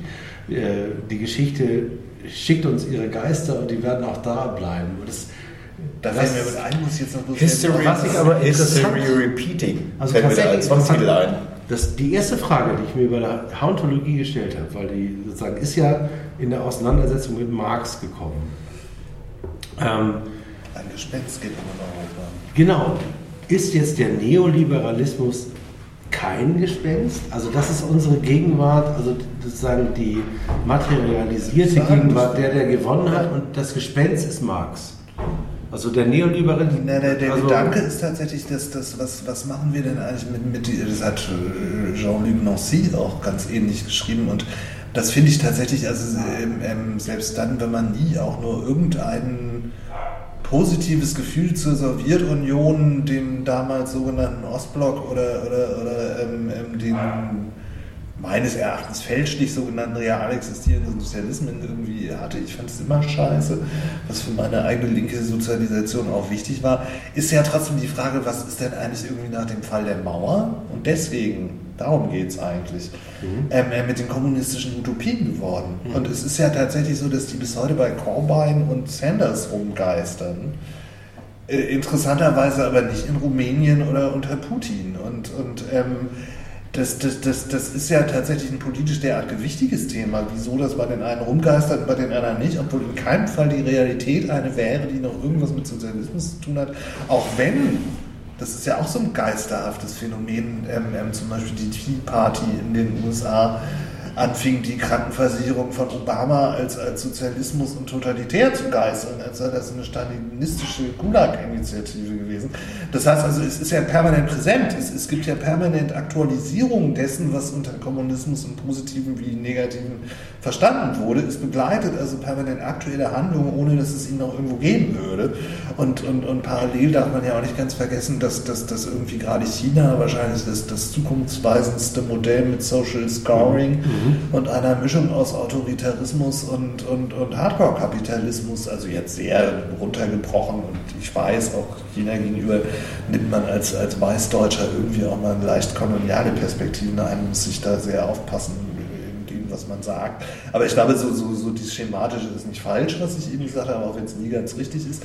Und, und, und, und was aber immer so weggeschubst wird, dass das ja so ganz bestimmte ähm, ähm, postsozialistische Regime im Zuge dessen, dass das im Grunde, wenn man danach den Neoliberalismus reingelassen hat, hinterher Putin und Systeme wie in China hervorgebracht haben. Und, und ähm, ähm, ähm, insofern gibt es eine permanente Präsenz des geisterhaften Kommunismus, komischerweise aber keine Diskussion darüber, was wirklich aus ihm entstanden ist. Ähm, ähm, wozu auch Orban zum Beispiel ist. Das wäre jetzt so meine Frage, weil ich nehme die auch als Geister wahr. Orban, oder? Orban und China und also da nehme ich auch ganz viele Geister wahr.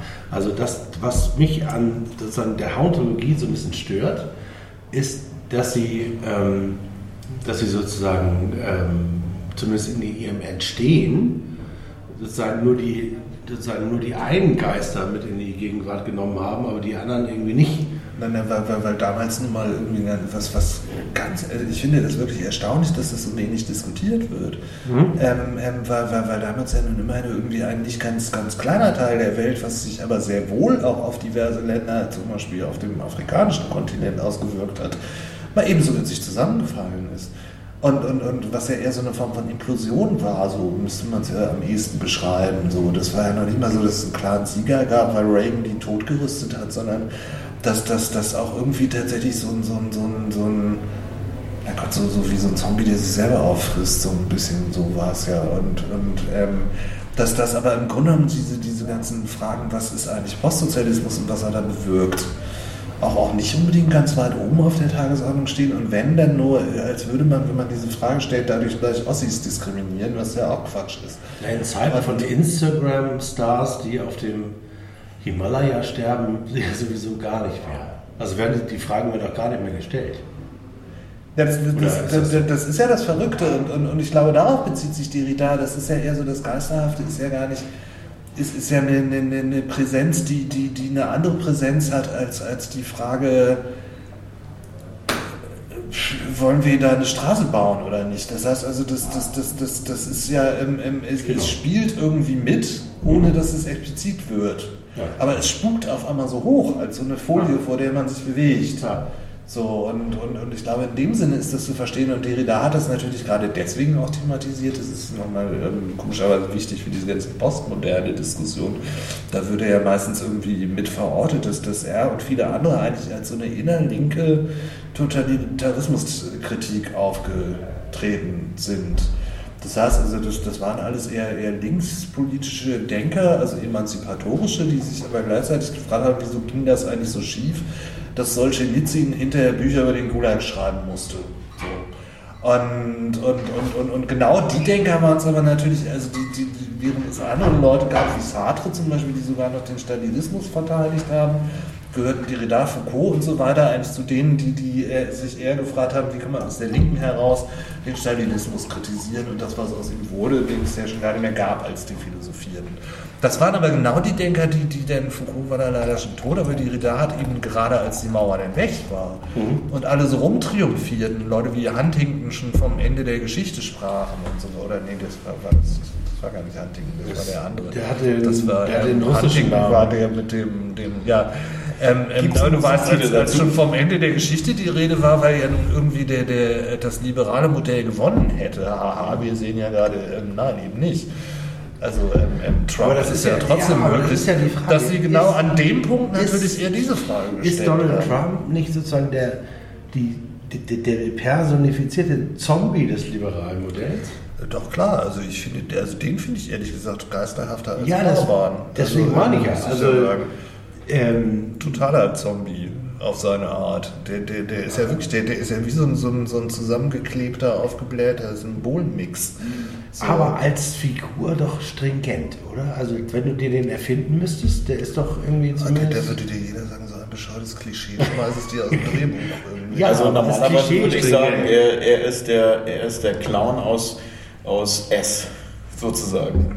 Oder aus, äh, also Das ist sogar teilrichtig, glaube ich. Also ähm, ich, es ist insofern teilrichtig, weil bei S ist ja viel mehr. Also ähm, S ist ja überhaupt eines der geilsten Bücher der Ich habe, glaube ich, nie was Besseres gelesen. Ich weiß nicht, ob es ein Niveau in Literatur ist oder ob es einen Begriff dafür gibt, dass das jetzt irgendwie Ich glaube, vielleicht es- eine einfachere Literatur ist als Ich jetzt... glaube, das hat sich sogar mittlerweile durchgesetzt, dass zumindest S, anders als andere Sachen von Stephen King, tatsächlich einfach in den Kanon der großen Literatur des 20. Jahrhunderts aber es ist doch nie irgendwo, ich sag mal, Overground oder Doch, irgendwas. doch, also ich meine Leute wie Dean Madat oder selbst, wie hieß denn der, der FATS-Chef, der dann relativ früh gestorben Ja, ist. Ähm, ich habe jetzt vergessen, wie der hieß. Also für mich ist... Der auch ist, mal diese, diesen Generationskonflikt in irgendwelchen Büchern thematisiert. Das Buch habe ich bei denen ist es mittlerweile ziemlich anerkannt, dass das zumindest S tatsächlich, das ist einfach so ein Knaller, weil was S ja ist, und deswegen passt das zu Trump tatsächlich irgendwie ganz gut, dass, dass wenn man so dieses Buch liest, das ist ja nicht zufällig der Club der Verlierer, der gegen ihn antritt. Das, das ist ein Jude, das ist ein Schwarzer, die ersten Opfer Das- sind Schwule von, von, Genau. von, von Pennywise, also als er wieder quasi entsteht. Zurückkommt, ja. So, und, und ähm, ähm, das, das nun gerade, und es ist eben auch ein Korpulenter dabei, es ist ein Brillenträger dabei, es ist ein Stotterer auch mit dabei irgendwie. Ja. Der, und, und, und, und diese Kids erheben sich Boah, mir das. Das ist ja genau, das ist ja genau, genau das ist das ja. Ne? Nein, nein, aber das, das, das Interessante ist, was, was, was finde ich Stephen King, der ja bis heute tatsächlich, der übrigens gegen Trump twittert, wie, wie sonst nur ja. J.K. Rowling, die das ja auch Ja, macht. Ähm, ähm, so. aber, aber Stephen King, der ist ja so pointiert gegen Trump, also ich glaube ähm, ähm, tatsächlich. Alle die, die sich mit Geistern auskennen, Ja. die wissen Bescheid. Naja, wa- wa- was da eigentlich ist, das ist der Geist der Kleinstadt, wie er mit Außenseitern umgeht. Und, und der hinterher an sich selber stirbt, quasi, indem die Stadt zugrunde geht. Das ist ja grob die Geschichte. Also das, das ist ja so, so dieses, dieses diffuse, Normalitäre, sagen ja manche jetzt schon, schon in der, ähm, was im Grunde genommen irgendwie permanent Leute aussondert, um sie irgendwie fertig machen zu können. Das personifiziert sich in S und, und, und S ernährt sich interessanterweise ja von den Ängsten der Leute. Also das tritt ja immer in der Form auf, vor der die, die jeweils Genau in Angst dem haben. Moment, dass du weißt, dass es kommt, kommt es. Ja, und nein, nein, das ist ja sogar, wie er das beschreibt, wie die so in diese Zone geraten, die Stephen King auch schreibt, wenn er Bücher schreibt, sagt er, er geht in die Zone. Das ist so, so ein eigener, bei Deleuze wäre das das Virtuelle, also irgendwie so, ein- so, ein- so ein Ich kenne die Zone, Bereich. das ist der, in der Nordkurve direkt zum Gästeblock. Danke, dass du mal wieder auf den Das ersten ist, St. das, ist da, zurückkommst. das ist da, wo die warmen Urinbecher fliegen. Die du Aus der Zone im- geworfen. Ja, die du Also im Rest des Stadions gar nicht ertragen musst. Die kommen, ab- die kommen Ja, ab das ist meistens schon aus der so, so, so ein? Moment. Es gibt ja so diese Passagen, wo, zum, also wo die in so, so traumhafte Welten gehen, die Helden in S. Das heißt also, ähm, ähm, ich komme gleich wieder auf, auf die, die, die Gästeblöcke in Also meinetwegen können wir dabei bleiben, ich höre da gerne zu. Das ist der nee, ähm, Podcast, in dem ich am wenigsten spreche. Das finde ich toll. Nee, es gibt da so eine Passage, wo zum Beispiel das, das, das Mädchen, das von ihrem Vater missbraucht und verprügelt wurde, begibt sich in das Haus, wo sie aufgewachsen ist, als Erwachsene nunmehr in S. Und, und merkt auf einmal, wie sich alles um sie erst in so was Warmes, Vertrautes wandelt. Und dann die Angst kommt. Und, und, und, und dann aber auf einmal tatsächlich so die Angst, weil der Horror aufbricht, in der Erinnerung. Also Geister sind ja auch immer Erinnerungen. Und ähm, das, das, das, wie, wie er dieses Umschlagen beschreibt, das ist mehrfach in diesem Buch. Auch, auch wie sie in so, in so einem Haus. Äh, Für mich die bekannteste oder die, die, die, die markanteste war wirklich der erste Anruf, war das, glaube ich, als es darum ging, es ist wieder da, wir treffen uns, wir müssen uns jetzt zeitversetzt, 20 Jahre später, äh, du musst kommen. Irgendwie, ich glaube, war das aus der Sicht von, von dem Haupt, äh, von der Hauptperson? Der, dann ja, es bleibt einer, ich glaube, es ist, ist der Schwarze in dem Buch, der in der Bibliothek arbeitet, nicht zufällig. Und, und, und, und da auf einmal tritt Pennywise wieder auf und massakriert Leute. So. Und das ist insofern tatsächlich, ähm, ähm, und, und, und das ist was Ambivalentes. Also auch, auch jetzt ähm, ähm, die, die, aber egal, ich erzähl's mal trotzdem. Ich, ich komme ja wegen den Urinbechern und auch irgendwie nochmal drauf, die fliegen, das ist ja schon so im Verglichen mit anderen Stadien und das ist ja auch so, wenn man mit Leuten aus anderen Stadien mal kommuniziert. Wir wurden zum Beispiel mal, mal als verschiedene Leute, die, die eher sich so um schullesbische Interessen im Stadion gekümmert haben, zusammen mit Aktivisten auch aus anderen Stadien, irgendwie vom ehemaligen Präsidium da in die Loge im Stadion eingeladen. Und ähm, da war Dirk Brüller auch noch mit dabei und Leute von der Magnus Hirschfeld Stiftung und, und, und auch dieser ehemals ähm, ehemalige, na noch nicht ganz Profi, der da ein Buch drüber geschrieben hat, jetzt diverse Leute coacht, die irgendwie sich outen wollen in Fußballmannschaften und so weiter und so fort. Und, und wir saßen da mit den Leuten aus den anderen Stadien in dieser Loge rum, relativ großmäulig bei uns im Stadion. Und die erzählen immer, wie die sich bei ihnen so fühlen. Also wo dann eher so Mimimi, ähm, könnt ihr mal lieb zu uns sein, während bei uns ja eher so, hey, also nun achte mal darauf, dass du dich auch an die Statuten hältst, wenn es um Diskriminierungsfragen geht. Und, und, und ich glaube ja tatsächlich, dass so dieses Umschlagen auf einmal in so einem Horror aufzutauchen, relativ schnell auftritt, wenn man in der falschen Ecke des gegnerischen Stadions sich gerade aufhält, wo ich mich ja gar nicht hintrauen würde tatsächlich. Und dass, dass wir schon aus einer relativ heilen Welt heraus wo der Club der Verlierer zumindest nicht sofort aufs Maul kriegt oder seine Ist Schnauze der, zu ist halten der Club hat. der Verlierer, ist, das, ist der so deutlich präsenter in unserem Stadion als in anderen? Ja, ne? Naja, die Das, das Grenze. ist, ist zumindest so, du, du, du kriegst tatsächlich, das muss selbst ich irgendwie zugeben, obwohl ich da mal so umgewettert habe. Das heißt, so, so, so bestimmte Reaktionen, die du woanders kriegst, die kriegst du bei uns nicht so leicht. Wobei, wenn zum Beispiel schwarze Freundinnen erzählt haben, haben die ganz schön deftige Sprüche abgekriegt. Also ähm, ähm, insofern ähm, muss ich jetzt hier zurückrudern, weil da vielleicht die Erfahrung eines weißen schwulen Mannes auch nochmal was anderes ist als der einer schwarzen Frau im Stadion.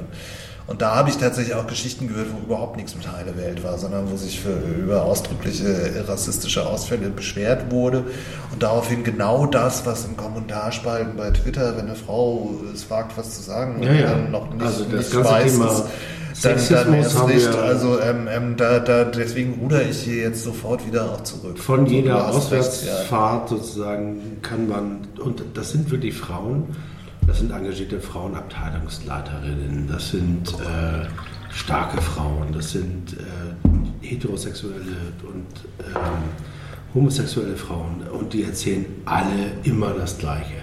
Also in dem Moment, wo äh, auf, auf St. Pauli die ähm, Heteromacker was getrunken haben, zieht man sich am besten zurück. Das ist einfach, Ja, ja das auch ist so- da so nicht anders als anderswo. Also gerade beim Thema Sexismus, der ja auch Und ich, ich ziehe das zurück gerade. Äh, Beziehungsweise ähm, ich glaube tatsächlich, wenn, wenn du als weißer schwuler Mann mit Bildungsbürgerhintergrund da auftrumpfst, hast du bestimmte Reaktionen nicht, die du vielleicht in anderen Fankurven hast. Genau, du hast vor allem Ähm, auch, auch ein ähm, Privileg, das du nach vorne stellen kannst und sagen Ja. kannst, so, Freundin, hier ist Schluss. Und, und ich glaube tatsächlich, das dass das ähm, ähm, eine sehr selektive Wahrnehmung war jetzt gerade. Das heißt, also es gibt andere Leute, die, die dem Club der Verlierer im Stephen Kingschen Sinne. Das ist ja ähm, ähm, nicht, dass das faktische Loser sind, sondern Leute, die sich behaupten gegen eine Form der Ausgrenzung ähm, ähm, und der Herabwürdigung. Und Ich meine, kann man denn dagegen nicht, so, nicht auch irgendwas machen, dass man jetzt sagt, fragt da mal Nein, das, ja, das Ja, kann ist das so? Nein, Also, das, oder das, kann man- nein, ich kann glaube so nicht. Ich meine, glaube nicht, dass das geht. kann man nicht dann Ich glaube- irgendwie sagen, man, man holt sich Peaches ins Stadion oder irgendwie so. Ich habe ja mal Suki ins Stadion geholt. Und, und es ähm, war nun nicht so, dass das ähm, danach meine Credibility in der Fanszene bei vielen in der aktiven Fanszene erhöht hätte. Aber es war ein sehr wichtiger Moment für den FC St. Pauli und für die Gegner. Ich bin da auch immer noch sehr stolz drauf auf diesen Abend, aber es war ja schon so, dass danach du aus dem Gegengraden-Establishment, was heute in Aufsichtsräten sich tummelt, ähm, keine freundlichen Reaktionen ähm, erhalten hast, weil du, du, dir, du mal Wie geht das? Stadion wieso- hast. Obwohl Also ich jetzt gibt noch gar nicht äh, darf ich noch mal Reaktionen. ganz, ganz kurz zurück auf den Gästeblock. Ja, vor allem, ich muss auch gegen gerade ein Establishment gerade nochmal differenzieren. Es gibt ja auch Leute, die heute im Fanclub-Sprecherrat sitzen zum Beispiel, die, die total unterstützend waren. Also ich nehme das auch manchmal ein bisschen einseitig selektierend wahr. Ich musste das kurz sagen. Was mich jetzt Du weißt, auch- wen ich meine gerade. Ja, ja, was mich So, jetzt, ja, also ich meine, wir sind ja auch Vereinsmeier, also wir können ja auch gar nicht anders. Also, Nicht mehr. ja, nee, wir haben uns ja in einen sehr weiten Orbit, in den Orbit des Audios zurückgezogen und jeder kann uns hören, er muss ja nicht. Äh, Das ist ja auch wirklich, das ist ein, das ist ein geisterhaftes Angebot, was wir hier machen. Aber ähm, ich würde gerne noch mal ganz kurz zurück zum, zum Gästeblock, weil da hat man ja tatsächlich und Willi kann da ein Lied von singen. Sozusagen das Lied, das du nicht singen kannst, weil du sozusagen sehr weit davon weg sitzt. Und ich normalerweise sehr weit davon weg stehe. Und wenn ich denn mal mit Willi und Konsorten in der Nordkurve bin, und die stellen sich wirklich immer sehr gerne sehr nah an den, an den Gästeblock. Und dann hast du, um jetzt auch ähm, schönen Gruß nach Berlin, nicht immer Ostler-Bashing zu machen. Dann hast du Kieler, Dresdner und Magdeburger da, ähm, die wirklich von den Geistern, die die mitbringen, also die denen auf dem Nacken sitzen, auf diesen dicken Nacken, ausrasierten Nacken sitzen, Das ist ein äh, Klassiker, ne? die da So irgendwie eine Geistergeschichte, uns die kurz nochmal, das ist glaube ich sogar ein norddeutscher Klassiker mit, mit der tatsächlich mit dem Toten, die den, den noch auf dem Nacken sitzen, Ja, genau. den Lebenden und die mit sich rumschleppen. Das ist ja ein starkes Symbol eigentlich. So, Ist das Norddeutsch? Ich würde sagen, ja. ich glaube. Hat das nicht aus Sartre gebildet, also wo die alle rumstehen da um das was- Bett und warten, bis er Ja, aber was ist mit Dickens nee, und das so? Die ist haben ja doch auch so viele Das so ein- So Geistergeschichten. Mythos, der so ähnlich ist wie der, dass man Der Schimmelreiter früher sozusagen. Nee, ich glaube tatsächlich, also die, die sagen zumindest, die ich ja kenne, mit, mit irgendwelchen gerade toten Frauen bemerkenswerterweise, die dann auf einmal. Aus dem Moor. Ja, Mord aussieht. aber vielleicht sind das einfach Varianten derselben Geschichte, die es überall gibt. Ich weiß es ja nicht. Aber diese, äh, was du dann da wahrnimmst in der Nordkurve, ne, ist ja ähm, deswegen ähm, breche ich auch eine echte Lanze für die Leute, die sich da hinstellen und sozusagen St. Pauli in der Nord supporten, ähm, wo ja immer gerne von der Gegengrade oder auch von der Süd drüber gelächelt wird, so nach dem Motto. Aber du musst dich erstmal neben die stellen und den Support irgendwie annehmen gegen Dresden und so. Und diese, diese doch durchaus martialische Gewalt, die ja auch sozusagen sich atmosphärisch in, in dich ausbreitet, das geht ja gar nicht anders. Da stehen irgendwie fünf Meter von dir entfernt irgendwie 20 Polizisten, die so nichts anderes zu tun haben, als wegzugucken, wenn äh, Urinbecher und sonstige Sachen rüberfliegen. Und ähm, ähm, irgendwie da suppt irgendwie was rüber, was versucht von dir Besitz zu ergreifen. Und da musst du dich gegen wehren. Oder wie geht dir das, Willi? Du bist ja noch andauernd. Ich bin andauernd, natürlich bin ich da andauernd. Hast du Aber das das, Gefühl, dass da irgendwas von dir Besitz ergreifen will? nee. Es ist, das ist, äh, da gibt es diese geisterhafte Mauer dazwischen tatsächlich. Die ist nicht da. Die ist, Die ist total durch, durchlässig, oder? Nee, finde ich nicht. Ich finde Es schon, dass sie da rübergreifen. Also Nee, ich, das ist ich, für finde mich- das, ich, ich, finde, ich empfinde das als Bedrohung. Nee. Ja. Also für mich ist das ein Film, der neben mir abläuft. Ein Film, der nicht real ist, also aus, aus irgendeiner Zwischenzeit kommt, die ich nicht kenne, äh, in einem eigenen. Vielleicht ist ja der Film generell dazu da, das, unsere Angst zu bannen. Weil wir ja dann wissen, Dass der Film Angst, ja natürlich, so ist das auf jeden Fall.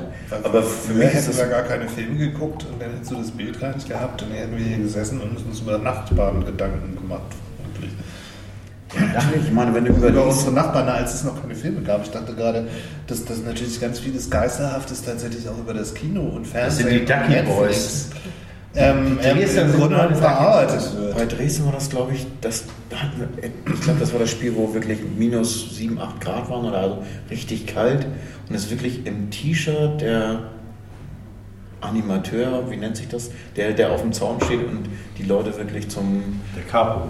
ja, da irgendwie motiviert, im T-Shirt, bevor das Spiel angefangen hat schon, so eine Energie anscheinend ausstrahlt oder... Nee, das war das Spiel mit dem Stimmungsboykott, wo vor uns äh, die Reanimation war. Das war Dresden. war das das Spiel? Das war Dresden. Okay. Wo die Urinbeutel geflogen sozusagen von dem Grotto. Ja, das war schon echt. Ja, da da habe ich auch gedacht, das ist so surreal, das ist. Also ich meine, das ist einfach nicht. Hast du dich da nicht bedroht gefühlt? Also ich habe mich da total, also Nee. ich fand das auch irgendwie- total übergriffig von der Atmosphäre. Also, Irgendwie nehme ich das nicht so als Bedrohung wahr, weil. Also vielleicht, weil ich mich zu sicher fühle oder weil ich mich zu heimisch fühle oder äh, ich.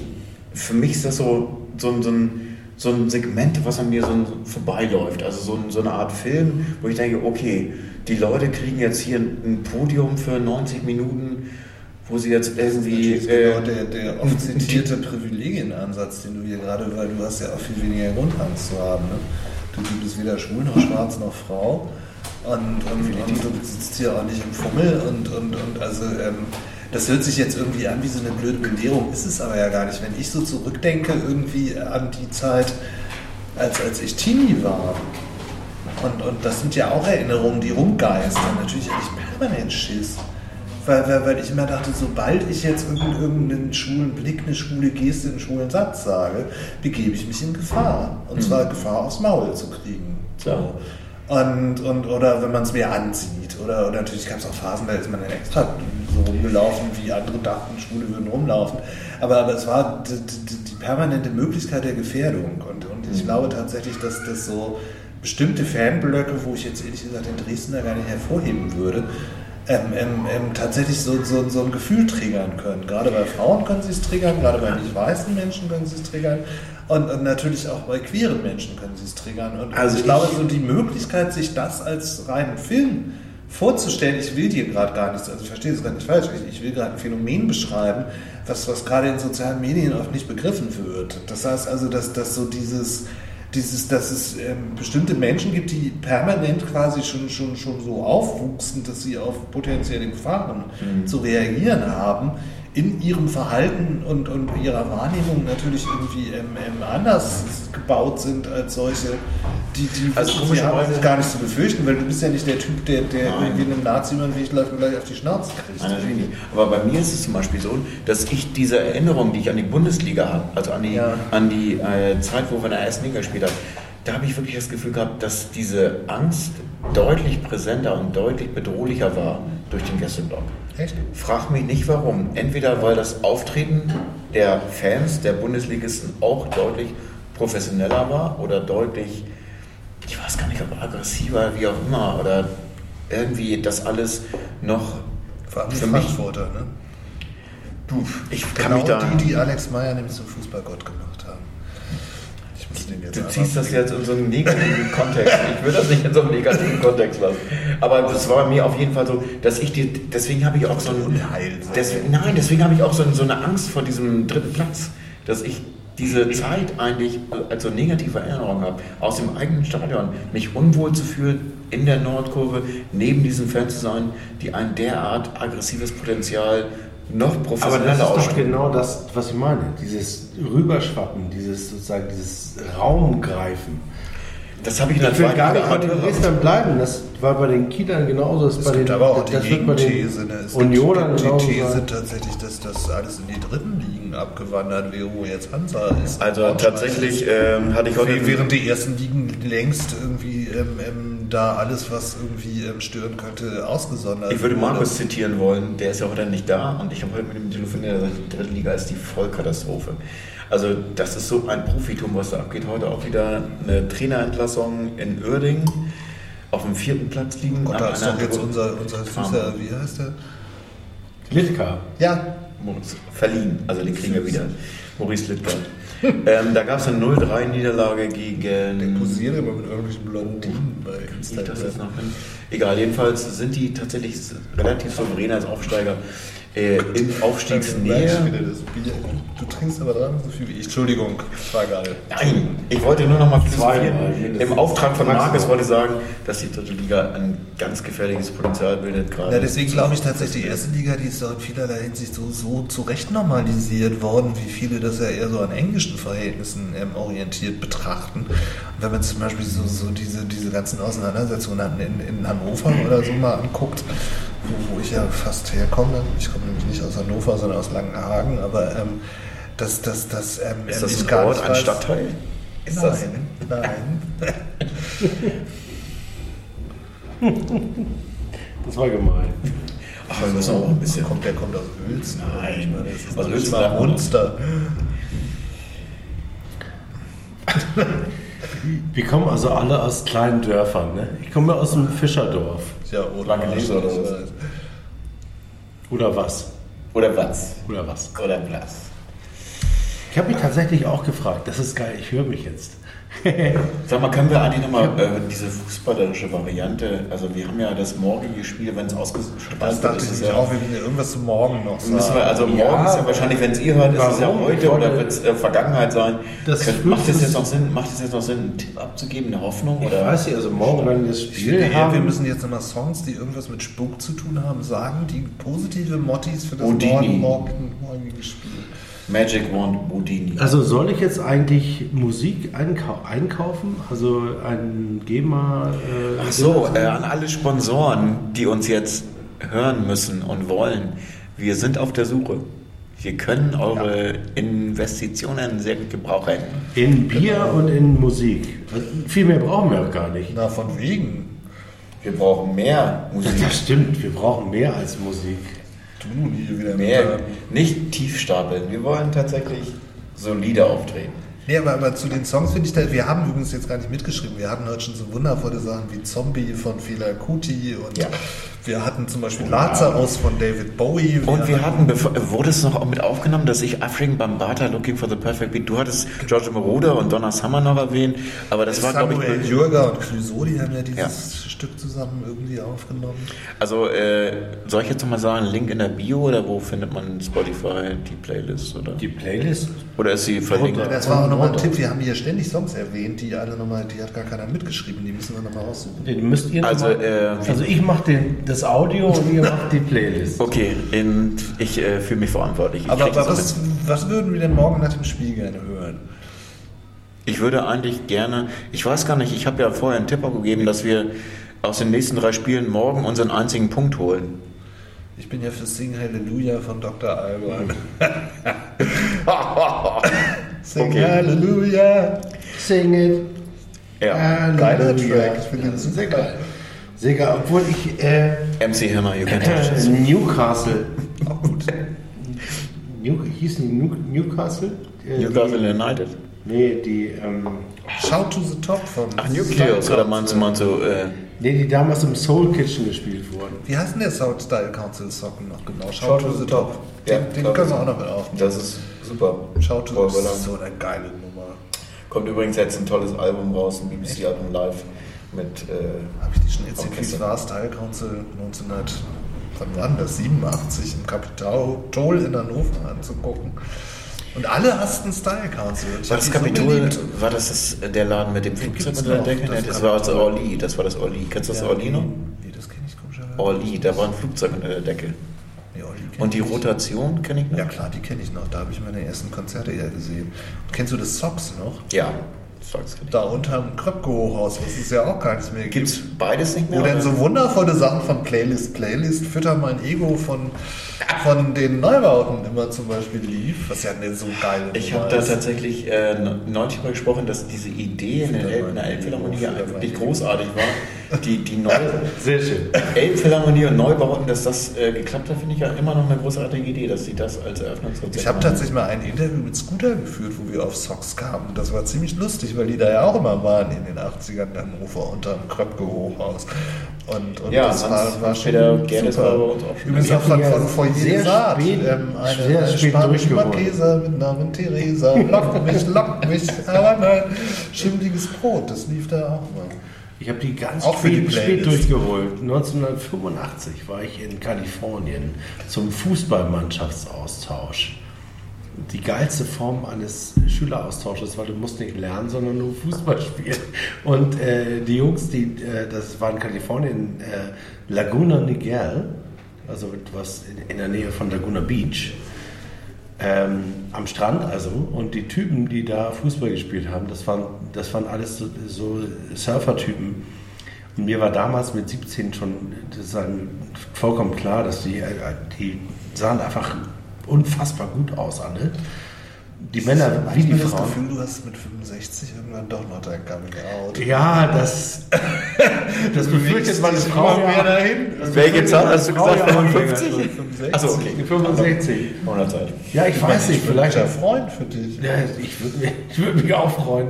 Aber das, Obwohl ich deine Frau super finde, nachdem ich jetzt endlich weiß, wer sie wirklich ist, nachdem ich 20 Jahre lang bestimmt eine andere für deine meine für Frau ist toll.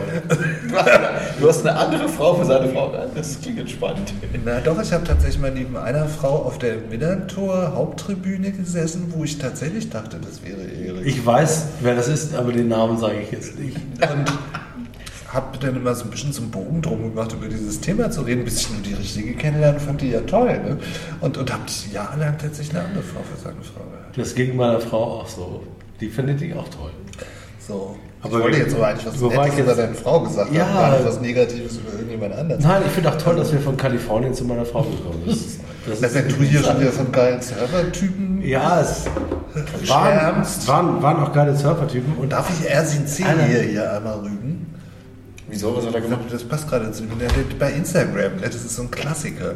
Und, und nein, es muss niemand irgendwelche alten ähm, Schwulen, die hübschen jungen Fußballern auf den Hintern gucken und unbedingt sie noch promoten. Aber wenn er bei Instagram moderiert und, und da laufen appetitliche Oberkörper in der Gegend rum, ist ein Satz, das ist jetzt was für die weiblichen ähm, äh, FC St. Pauli-Fans trotzdem heteronormativ. Das heißt also, es ist ähm, ähm, ist irgendwie ähm, nicht nachgedacht, solche Sprüche zu kloppen. Also ähm, da gucken schon auch manche Männer hin. Und das wollte ich erst in C hier nochmal gesagt haben, weil das ist. Ja, nehmen wir nochmal einen CC, würde ich sagen. Das, das ist nämlich tatsächlich so richtig so ein Tritt in die Fresse in dem Moment. Also, also wenn im Grunde genommen, du guckst dir das so an und du willst ja auch niemandem was und du willst auch niemanden stalken oder was, aber natürlich hat man eine bestimmte Wahrnehmung von Körpern, wenn man guckt. Und Dann kommt Ersin hier und sagt, nee, du darfst das gerade gar nicht angucken. Das ist was für die weiblichen FC sagen. Das ist ein Tritt in die Fresse, den man, den man das erste Mal wahrscheinlich mit sieben sogar schon hat. Wenn, wenn man nun mal woanders, und, und da war ich echt sauer auf ihn, muss ich ja sagen. Ja, Ähm, er ist ein junger Mann. Versteht ihr das? Also das ist ja nun gar nicht hier irgendwie Stalking und Rumgeilen. Doch, ja, an- ja, ran natürlich, animieren, sondern, sondern es wird sofort so ein Ja. Blick vorausgesetzt, der Ja. von Sportreportern kommt, da hat er nicht drüber nachgedacht. Aber ich würde schon sagen, wenn ein Spieler unter der Regenbogenflagge am Millantor aufläuft, muss er auch mal drüber nachdenken. Lieber Darf man dem zumindest sagen, mach mal. Das war ein Nebensatz bei Instagram, Da- der Daily Story. Und ich habe mich drei Tage drüber geärgert. und der ist ja äh, wesentlich älter als ich es war, als ich in Kalifornien am Strand, an den Strand an den ging. Surfern hinterher geil. Nee, das hat auch gar nichts mit Geilen zu tun, sondern du bist an diesem Und wenn, Strand. das ist doch völlig in Ordnung. Also Ja, es ist auch in Ordnung, aber es war dann 1985, habe ich darüber nicht nachgedacht. Aber was ich ähm, Das wäre empfunden eine Frage habe, des Nachdenkens. Ich sage ja gerade, was ich empfunden habe, war, dass unfassbar viele hübsche Menschen an diesem Strand waren. Und die Typen, die Fußball gespielt haben, waren die coolsten. Das waren nämlich die, die sozusagen das äh, Baywatch, äh, also die, die, Also die den Sport am Strand gemacht haben. Die anderen- Baywatch-Typen. Die anderen Nee, sozusagen. die mit den, die mit den roten Quads rumgefahren sind und so. Und äh, die haben dann Fußball gespielt, gegen uns immer verloren, aber fanden uns dann cool und haben uns dann mit an den Strand genommen und dann haben wir Bi- Bier, äh, äh, so Bier, ähm, Bierfässer vergraben nachts, sodass die noch kühl waren und dann haben wir so Schläuche rausgemacht, haben den ganzen Tag Bier getrunken, gesurft und da ist wahrscheinlich auch meine ähm, Idee von der Altersvorsorge entstanden, dass sie gesagt hat, irgendwie muss ich dahin zurück. Irgendwie muss ich ist zurück. was ganz Großes, Visionäres und das ist Altersvorsorge. Okay, ich hab noch Musiktipp. Das ist ja auch schon fast irgendwie Ich habe noch. Musiktipp, der passt, der passt auch so ein bisschen dazu. Äh, kennt ihr noch die Lemonheads aus den 90ern? Die kommen auch ins Molotow. nicht so schlecht. Die waren richtig schön. Aber Und die bevor kommen, du die kommen ins Molotow. was ich 18. eigentlich erzählen wollte, war, It's a shame about Ray und dass da auch Hey Mrs. Robinson. Surf, Hey Mrs. Robinson. Liste. dabei waren. Apropos, Ich habe über Hey, die meine. Bravo. TV News geschnitten, tatsächlich. Ähm, Was weiß ich. Coverversion von Simon Garfunkel. Mrs. Robinson. Kommt auf die Liste. Und It's a shame about Ray. Ja. Die haben wir ja aber auch jedes Mal, wenn wir aufeinandertreffen. Ne? Du hast das letzte Mal Art Garfunkel so schlecht gemacht. Ich? Ja. oder war das Markus? Nein, das, das Markus. war Erik, nee, das warst du. Wegen der Frisur? der, Oder nee, überhaupt- nee, oder der hast du nicht was Eigenständiges wirklich richtig zustande gebracht sowas, ja, stimmt, da war Ich was. das gesagt? Ja, das hast du gesagt, wo ich noch so dachte, nee, also so kann man das jetzt aber nicht sagen. Der hat immerhin auch Bright Eyes, wo ich als Teenie von schwärmte. Auch wenn ich das Olli mit dem Flugzeug nicht kannte, bevor ich in die Rotation ging, um mir Bots-Konzerte anzugucken. Ich hoffe, du googelst Kennst du denn auch noch das Kino da nebenan? Im Hochhaus? Nee, Kino Das war ich nie. geil. Das war auch unter der Hochhauskuppel. So Nee, wir sind ja tatsächlich immer nur, ähm, wir sind, wir waren ja auch sozusagen, hatten ja einen Auftrag, im Auftrag des Herrn, waren wir clubmäßig unterwegs. Ja, das Warst du in der evangelischen Kirche? Nee, Quatsch, du bist Nein, doch ich war, katholisch. der, äh, ich war ein katholischer Blues Brother. Ah, Und war Ah. Nee, und bin natürlich immer, du musstest ja von Uelzen, musstest ja, der, die Idee war ja, du musstest woanders hin, wo es gut war. Also wir sind dann ins, ins Zeppeliner Stelle, sind dann ins, äh, warst du denn nochmal im Farmers Inn in Uetze? nee, ich war mal äh, bei Shakatak Live, Auftritt in, boah, das war richtig auf dem Land. Irgendwo sowas ähnliches, also ein Wort mit ganz vielen YZ-Buchstaben oder so, den es, glaube ich, nur in Niedersachsen geben kann. Zombie in Wenigsen? Nee, das war- Franco gab's noch. Das war ein Live-Konzert von Shakatak Down on the Street. Es gab Kann auch, auch kann von mir gab's kann auch. auch auf die Liste, Shakatak. Down on the street, down, down, down on the street. Aber wo war das denn? An irgendeinem Ort, den es nicht wirklich gibt. Aber Also welchen Song von Simon Garfunkel nehmen wir denn jetzt mit auf die Playlist? Mrs. Robinson, ja, klar. Ja, den Remix. das muss ich auch mal raus.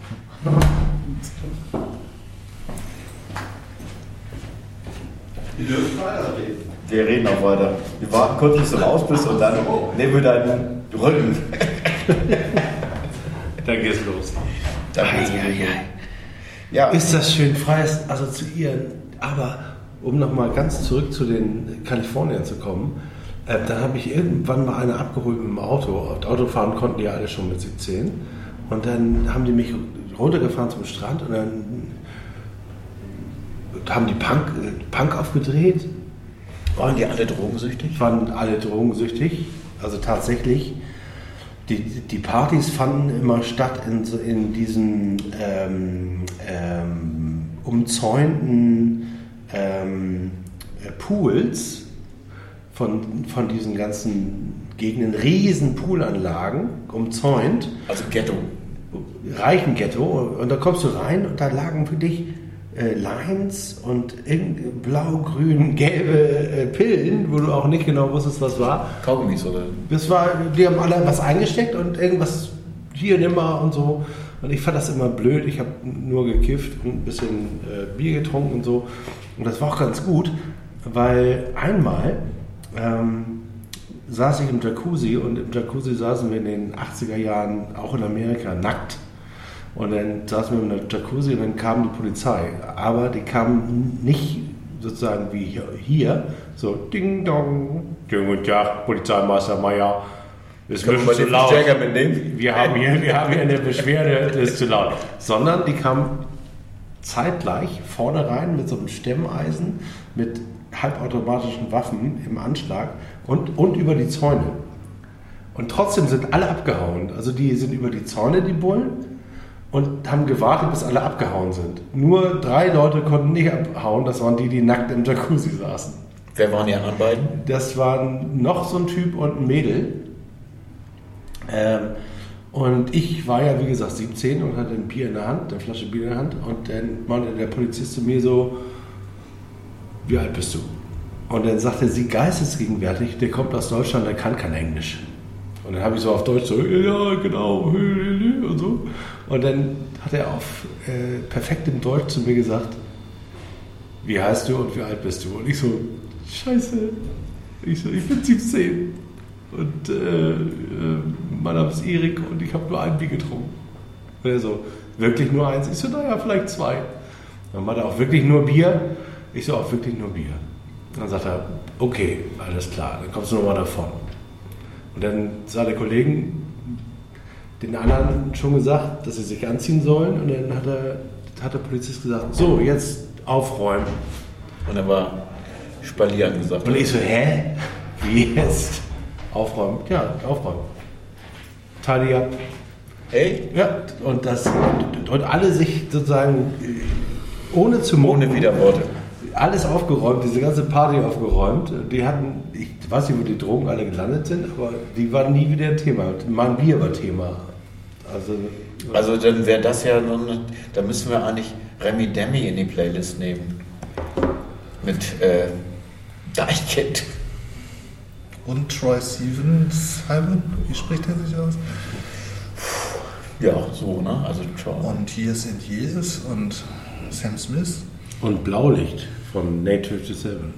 Ich wollte die jetzt nochmal so einwerfen, so die aktuellen queeren Acts, die so irgendwie auch auf dem Markt sind. Wo wir letztes Mal so rein nostalgisch waren. Wir waren gerade bei, bei der Polizei. Bei der Extra amerikanischen breit, Polizei. mein guter Kumpel Kai Hawaii. Polizisten rauchen Ja, jede wohl. Sorte, weil das Leben ist schon hart genug. Das ist sein T.S. Ullmann-Moment oder andersrum. T.S. Ullmann hat den Kai Hawaii-Moment gehabt, weil wenn du Kai auf Facebook folgst, dann wird dir auch manchmal ein bisschen anders, was Echt? der so heutzutage für Ansichten hat. Echt? Ja, ja. Das ist gar nicht so lange her, dass ich den interviewt habe und der, der, der ist ja schon so, also Kumpel ist jetzt vielleicht zu viel, aber Ja, wir kennen uns auch ganz gut. Wir haben ja zusammen am Girls Camp gearbeitet, wenn du dich noch dran erinnerst. ich erinnere mich gut dran, das war, als Kai Hawaii auch dem Aufnahmeleiter auf die Nase gegeben hat. Ja. Ja. Ich erinnere mich, ja.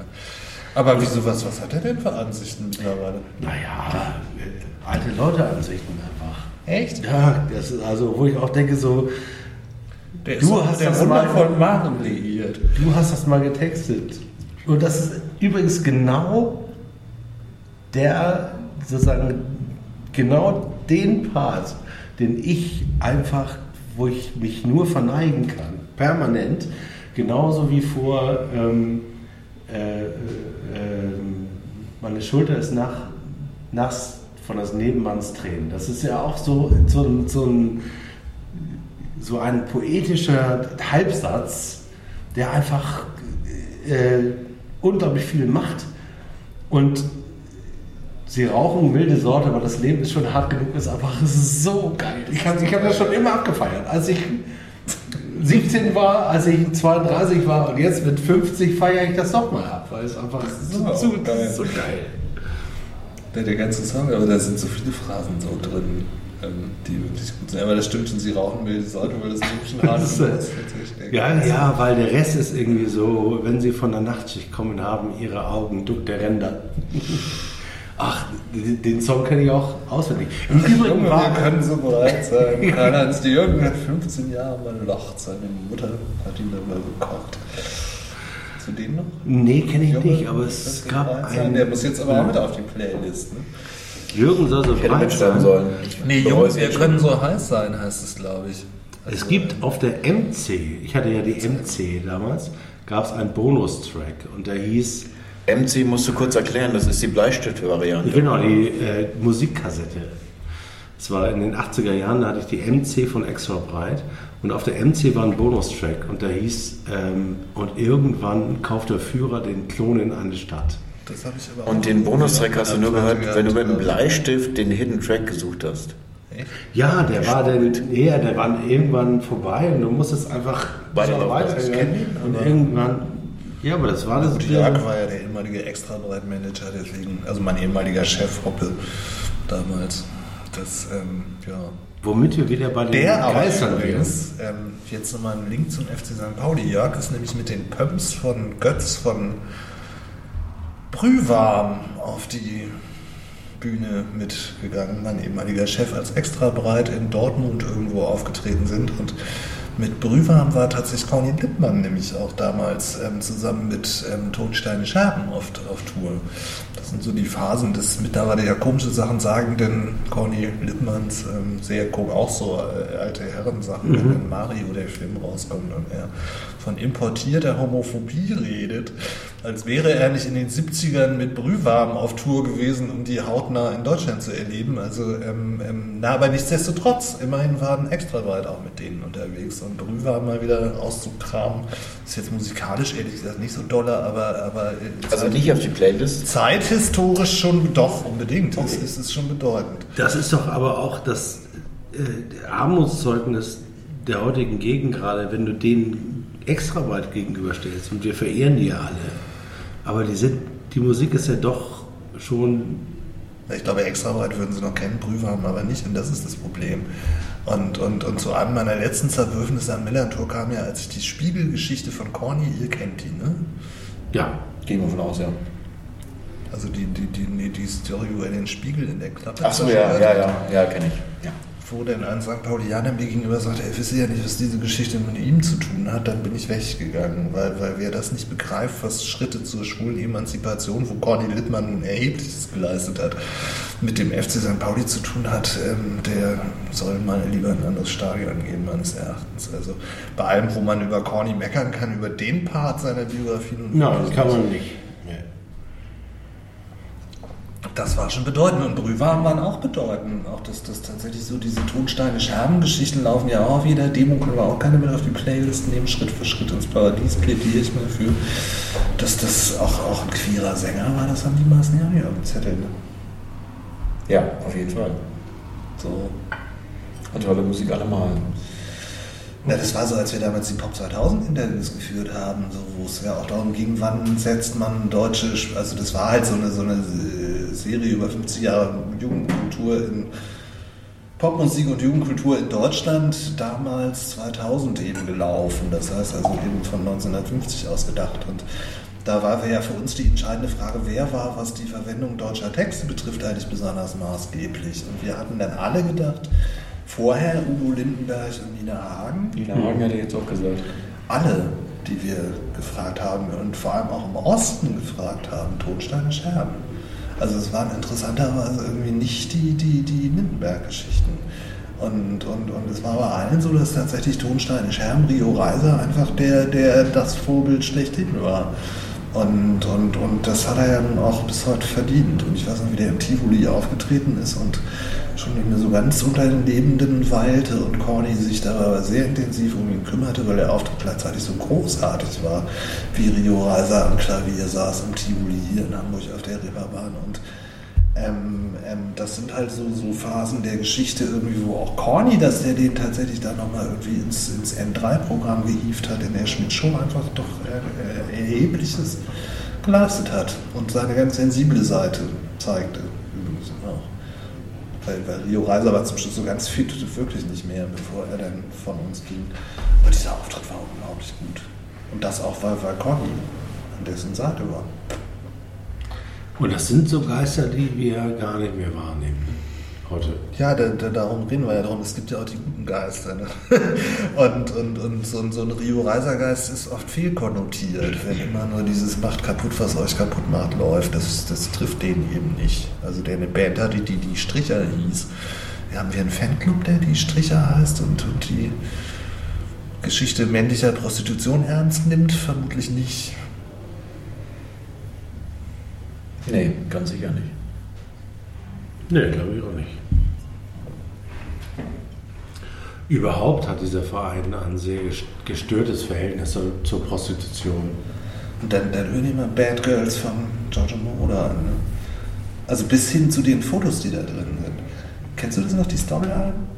Wo dann auch diese Ja. wundervollen Balladen Ja, wie On My Honor auch für die Playlist und solche Geschichten drauf sind, wo, wo, wo sie dieses Bad Girls so offensiv ja auch tatsächlich irgendwie, ich glaube, Donna Summer selber wollte das ja gar nicht unbedingt, die haben wir ja auch mal interviewt und die fühlte sich ja von Ich glaube, das, auch das, etwas... die ist ähm, total überrollt worden, glaube ich, von der ganzen die, Thematik. die war ja eigentlich eine evangelikale Christin und, und kam aus dem Kirchenchor. Ich glaube, das war so eine- ja, so eine- als Sexgöttin, was sie auch nicht wollte. Wollte ich gerade sagen, also eigentlich wäre ihre Karriere so eine Aretha Franklin Gospel noch nicht so mal, noch braver sogar. oder noch braver. Sie war ja auch immer wieder Vorbild, apropos Geist. Ne? Also ähm, dieses Wehrhafte, ne? äh, sozusagen dieses äh, nicht vereinnahmt werden wollende äh, und rein bleiben wollende, ist ja sowohl von Michael Jackson als Ich auch glaube, später. nee, ich glaube gar nicht, dass das ihr Ding war. Ja, sie hatte ein bestimmtes Image, wo sie irgendwie ja auch wusste, dass sie damit wirklich weltbewegender war als, als andere Leute, denen man es eher unterschieben würde. Und musste damit leben. Jackson aber auch abgearbeitet. Oder? Der hat sich ja auch an die abgearbeitet. Ja, ja, ist, ich meine, irgendwie die, diese Sachen aus den 70ern und danach Summer, die sind ja einfach so visionär gewesen. Aber, aber ich glaube, für sie war ja das Problem, wie handle ich das? Also das, wie also bin ich stolz drauf, obwohl ich eigentlich nicht mit einverstanden bin. Also der, der markante Unterschied zu solchen späteren Ikonen wie zum Beispiel so einer Grace Jones oder so, ist einfach, dass das, glaube ich, gar nicht auf ihrem Mist gewachsen war, Ja. sondern dass sie auf dieses Podest, Podest gehoben wurde. Die, die hat ja einen Witz gemacht. Die hat einen Witz gemacht in der Tonkabine, also hat sie uns selber so erzählt. Ich kann das jetzt nur wiedergeben, was sie selber gesagt hat. Und ähm, in der Tonkabine von Giorgio Moroder und hat gedacht, ich singe jetzt mal ähm, wie Marilyn Monroe. Und, und ähm, mach mir dann Spaß draus. Und ohne dass er das wusste, hat er, hat er das denn, ohne dass sie das wusste, hat er das dann abgemischt. Und, und sie hörte das im Radio. Also als es fertig war, hat sie uns erzählt. Also die wurde schon auch tatsächlich als, als schwarze Frau missbraucht von Giorgio Moroder. Also das klingt jetzt ja so, als wenn ähm, äh, in der, also als wenn der der Variante, also damit es jetzt justiziabel wird, in der Variante, wie sie es uns erzählt hat. Also es klingt jetzt so, als wenn das Master nie, äh, nie zu ihren Ohren gekommen ist, bevor Doch, es an die also das hat Öffentlichkeit... sie zumindest behauptet und es ist ja egal, ob es denn stimmt oder nicht. Wichtig ist ja die Haltung, die sie dazu einnimmt. Naja, zumal das aber auch, also für Europäer ist das ja auch schwer zu verstehen, dass in dem Moment, wo du in sie den USA München, also- dein Copyright Nee, die hat das in München. das ist also- ja egal, wo du singst. Ja. In dem Moment, wo du deinen Vertrag in den USA, in Deutschland kannst du, wo wir übrigens den Bogen zu äh, Napoleon schlagen. Also Das ist aber ein großer Bogen von Wir- Moroder zu Napoleon. wir haben hier in Deutschland das napoleonische äh, Urheberrecht, während die Amerikaner das englische haben. Du kannst also alles, was dir gehört, sogar dich selbst verkaufen in Amerika. Und das wird Donald Summer gemacht haben. Ja. Ähm, das geht in Europa nicht. Deswegen ver verstehen wir das gar nicht. Wie äh, so etwas wie The Symbol gäbe es in Deutschland gar nicht, in Frankreich nicht, in Spanien nicht. Das ist undenkbar, dass jemand, der Prince heißt, nicht Prince ist und die Kontrolle über sich selber hat. In, in Amerika gibst du das alles ab. Und deswegen ist natürlich ähm, sind Machtfaktoren in der, in der Popkultur so einschneidend, weil sie auch immer mit Identitätsklau zu tun haben und mit Überstülpen. Und du, du hast überhaupt gar keine Chance mehr, zu wehren. Gibt es eigentlich ein Copyright für besonders geile Spielzüge auf dem Spielfeld? Zum Beispiel der Markus Lotter Freistoß gegen Nürnberg. Damals Dezember 2000. Erinnerst du dich, was du da? Ja, nee, ich erinnere mich an. Ich Wo Nico Paczynski später noch vor der Gegend gerade ein Interview gegeben hat, damals war das noch DSF. Und die haben ihn interviewt. Doch, da und wir haben das dabei. 1-0 gewonnen durch die, diesen Freistoß, der aber fast von der Eckfahne kam, gegen den Tabellenführer Nür- Nürnberg. Und damit war klar, wir sind weiter im Aufstiegsrennen, während Hannover dann auf einmal abgeschlagen war. Es war alles im Jahr 2000. Max Lotter kennt auch kaum noch jemand, Nee, war stimmt. aber ein Typ. Also echt ein Typ. Den haben Nico Paschinski kennen die Leute halt nur aus dem, aus dem äh, Bayern. Bayern naja, oder halt vom Ähm, Bayern-Siegerspiel, oder? 2-1. Naja, das, das war ja die darauffolgende Saison, aber, aber das, die, das war ja meine erste Saison damals, deswegen weiß ich das wahrscheinlich noch so genau, wie, wie Nico Paczynski tatsächlich vor der Gegengraden ähm, ein DSF-Interview gegeben hat und während er seine Antworten gab, also wir fühlten uns so und so auf dem Platz, hat er mal so die Arme hochgerissen und die Gegengrade antwortete ihm und hat Jubelchöre und es war so geil. Damals, meine erste Saison. Ich weiß jetzt aber nicht mehr, wie kam ich jetzt von Donna Summer auf Auch über die Copyrights. Situation? Über die Copyrights und dann das Ob es für sowas eigentlich ein Copyright gibt? Sehr lustigerweise habe ich eine Diskussion geführt mit einer Anwältin vor über zehn Jahren auf einer Kunstvernissage, ähm, die gesagt hat, was mich schon immer gefragt, also die, die, die, die war Urheberrechtsanwältin und hat zu mir gesagt, was ich mich immer frage, ist, warum ähm, die Ultras in den Kurven nicht ihre. Chants, ihre Gesänge, meistens können sie ja die Melodie nicht schützen, aber zumindest den Gesang verlagsrechtlich schützen Nee, der, der, der Witz ist ja umgekehrt. Josef hat ja damals, also mein Haupttribünennachbar Josef Jutz, Wutz, der hier lange das Filmfest geleitet hat, irgendwie in Hamburg, auch da Mitglied in meinem Fanclub ist und mittlerweile eine sehr coole Schauspielagentur namens Aries Images irgendwie. Ach, das ähm, ist ähm, Aries betreibt. Images. Ja. Oh, er verlost im Übrigen gerade ein, äh, eine äh, Freivermittlung. Ich habe jetzt gedacht, schade, wir sind als Podcaster keine Schauspieler, sonst hätte ich gesagt, bitte, bitte, lass uns gewinnen. Aber Ja, und Josef wäre da das Gegenüber. Und Josef hat damals das ganze Stadion produziert. genau. Ähm, diesen- das ist ja, wo unser Trailer Film, ist. Der Ich wollte gerade sagen, ist das, Das ist nicht, das dass es, Stadion. nicht, dass es auf uns zurück. Nee, nee, das war ja so ein Film, der quasi ähm, aus, so aus diversen ähm, Kurvenbildern quasi ein Spiel erzeugt hat. Wo ich sogar noch so ein bisschen beteiligt war, weil ich mir den Rohschnitt anguckte, kommentierte und danach wurde er wirklich besser. Und ähm, so, ähm, ähm, was jetzt aber tatsächlich der, der eigentliche Autor, der natürlich der tatsächliche Urheber war, auch äh, jetzt gar nicht bestreiten würde. Na, zumindest Josef hatte damals das Problem als Produzent des Ganzen, und es ist dann ja durch die Kinos gegangen, dass tatsächlich bei bestimmten Chants der Ultras ähm, ähm, ich weiß jetzt nicht, ob der es war, aber die singen ja zum Beispiel von Bots, die sieben Tage lang. Nee, genau. Ja, FC genau. St. Pauli, FC St. Pauli, FC St. Pauli. Wollt ihr das auf der Playlist haben? Ja, das war schließlich mein erstes Konzert damals. Ähm, Erstes Aber du hast ein Problem mit der Melodie. Aber was die Ultras eben nicht machen, ist einen Verlag gründen. nein, aber der, der, der Witz ist, er musste das rauswerfen aus dem Film. Ja. Aus urheberrechtlichen Gründen. Aber Das nicht wegen also- des Textes, sondern nur wegen der Melodie, Ja. oder? Ja. Ja. Also, der Umkehrschluss, das ist genau das, was die Anwältin mir gesagt hat. Er hat gesagt, wenn ich Ultra wäre, also Ultravereinigung wäre, würde ich meine Texte. FC St. Pauli, FC St. Pauli. Es ist doch wurscht. Das geht, glaube ich, nicht. Na, natürlich, das geht nicht. Aber was geht, ist, äh, äh, wir sind Zecken, asoziale Zecken. Wir schlafen unter Brücken oder in der Bahnhofsstation. Okay, das, das ja. selbstverständlich geht das. Da kannst du Verlagsrechte äh, geltend machen. Also bitte Ultra St. Pauli, gründet einen Verlag. Ich, äh, zur Not machen wir das, wenn ihr keinen Bock drauf Ja, aber habt. hast du wieder ein Problem mit der Melodie trotzdem, ne? Nein, Also, hast du das nicht. ist Das sind Verlagsrechte so und das, an, das ist, das ist aber echt interessant, weil dann könntest du Sky nämlich dazu verdonnern, Ver- Verlagsdatalien zu bezahlen, in dem Moment, wo sie das, die, die müssten die ganze Atmo Nein, rausschneiden. es muss aber ja irgendein juristisches Subjekt als, als Urheber geben. Wer ist denn das? Ja, das, das, Ultra e.V. nein, das ist der erste St. Pauli, wir lieben den erste St. Pauli e.V. Das ist ja bei Verlagen so, wir sagen einfach, wir haben das mitgesungen und haben jetzt die Verlagsrechte daran. Das machen wir jetzt im Übrigen. Aber das ist total geheim. Wir machen das ohne, dass sie das. Nein, das ist überhaupt nicht geheim, auch weil Konstantin Wecker auf der Playlist haben. Nein, wir machen das für weil den der Wecker gleich klingelt. Und keinem ist der Arm so lang auch nicht der Obrigkeit. Ich habe auch keinen Bock, das nur für den ersten St. Pauli zu machen. Wir machen das einfach Chance United e.V. nennen wir das. Und bei Bots viel Da machen wir die, da machen wir die ähm, Verlagsrechte für, für Charts in Deutschland und in der Welt.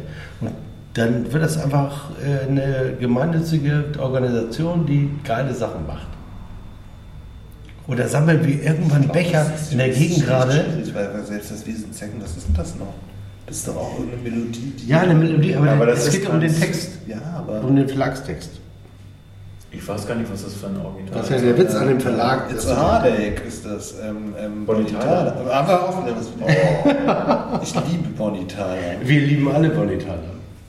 Da ist was dran, ja. Unser Schwiegervater liebte Bonnie Tyler. Ja, Deswegen das lieben war- Bonnie Ja. Tyler tatsächlich. ja Ich hole noch gerade Eclipse of the Heart. Wir sind schon bei zwei Stunden. Soll ich noch ein Bier holen? Ich dachte, du sagst jetzt, wir sind schon beim vierten Bier, das wäre das wär hart. It's a Heartache. Nothing but a heartache. Das ist es doch, oder? Ja, Baby, it's too Ja. late. ist es definitiv. Even when you Bonnie Tyler, die habe ich mal im Vorprogramm von Meatloaf ähm, hier beim Großmarkt. Da habe ich auch Live? Meatloaf interviewt, den habe ich zweimal interviewt. Und Open Air oder was? ja, ja, das war tatsächlich ein Open Air. Und genau in dem Moment, wo sie Total Eclipse of the Heart, was ich ja wirklich komischerweise liebe, dieses Lied, das kommt jetzt auch auf die Playlist, ähm, It's a Heartache und Total Eclipse of the Heart, Müssen wir Ähm, Meatloaf auch mal draufnehmen? fing es tierisch an zu regnen. Und, und ich stand da in meinem Kamerateam am Mischpult und wirklich fast rhythmisch zu, zu diesem Turnaround gingen die Regenschirme auf. Turnaround. Und das war so ein geiles Bild, weil es da eben anfing zu regnen. Komischerweise liebe ich ja Meatloaf tatsächlich. Ich war sogar mal mit einem Fanclub-Kollegen und Twitter-Freund und so war da hier auch in der Barclaycard Arena beim Meatloaf-Konzert. Ich gebe zu, obwohl der ja sogar Wahlkampf, glaube ich, was für Trump oder was für den davor. Ich glaube, ich habe die Wahrnehmung Ich war glaube, auch so, dass es ein ist der irgendwie nicht ganz in Ordnung, aber, ganz Australien, ne? aber er hat tatsächlich das Bad Out of Hell Album dann, was ja schon irgendwie, also ich meine, ob Ja, man es mag oder nicht, es ne? ist schon, ähm, es ist schon ein Fund. Also, ähm, so wie er so- gefunden ist, aber es ist, es ist ich finde, ich, ich, er ist ja auch irgendwie so, also ich ist jetzt nicht meins, aber ich finde ihn schon eigentlich äh, sehr authentisch und sehr glaubwürdig und sehr, also das, was er macht, ist, kommt wirklich äh, sehr schön rüber. Nein, Also er hat in dem Moment, weil, weil er irgendwann eben merkt, dass seine neuen Sachen nicht mehr so wirklich landen können bei den Leuten, hat Ist er tatsächlich in Original Albumabfolge Bad Out of Hell nochmal auf die Bühne gebracht, das erste Bad Out of Hell. Also tatsächlich irgendwie von Bad Out of Hell bis zu Two Out of Three Ain't Bad oder wie das in diesem mit dem California Chili Sand. Und alles im gleichen Ähm, genau in der Reihenfolge hat er das nochmal auf die Bühne gebracht und irgendwie war das schon schön. Obwohl das natürlich auch geisterhaft war. Also ontologisch war das auch so der Versuch, irgendwas zu reaktivieren, was ja gar nicht geht, weil natürlich, wann ist das rausgekommen? 77, 78, eigentlich schon zu, zum Höhepunkt der Donna Summer-Ära. So.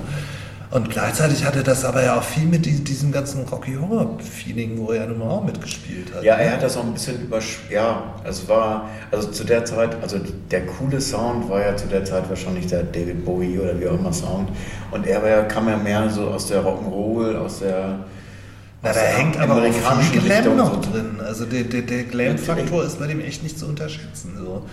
Also, ähm, Also, aber das ist so dieser klassische Glam-Faktor. Also jetzt nicht der Glam-Faktor, der zum Beispiel Bowie hatte, weil das war so dieses androgyne, dieses, dieses, äh, ich weiß gar nicht, ob das also wenn die Wesen Rocky Picture oder auch, es gibt ja auch diese Live-Aufnahmen irgendwie von, von, von Bad Out of Hell, wo, wo, wo er nun wirklich, also ich meine, heute gibt es Diskussionen über Fat-Shaming, der stand da nun wirklich irgendwie in seiner gesammelten Körperlichkeit mit einem Rüschenhemd und spielte das Sexsymbol, also subversiv war das schon auch, also ähm, auf irgendeine Art.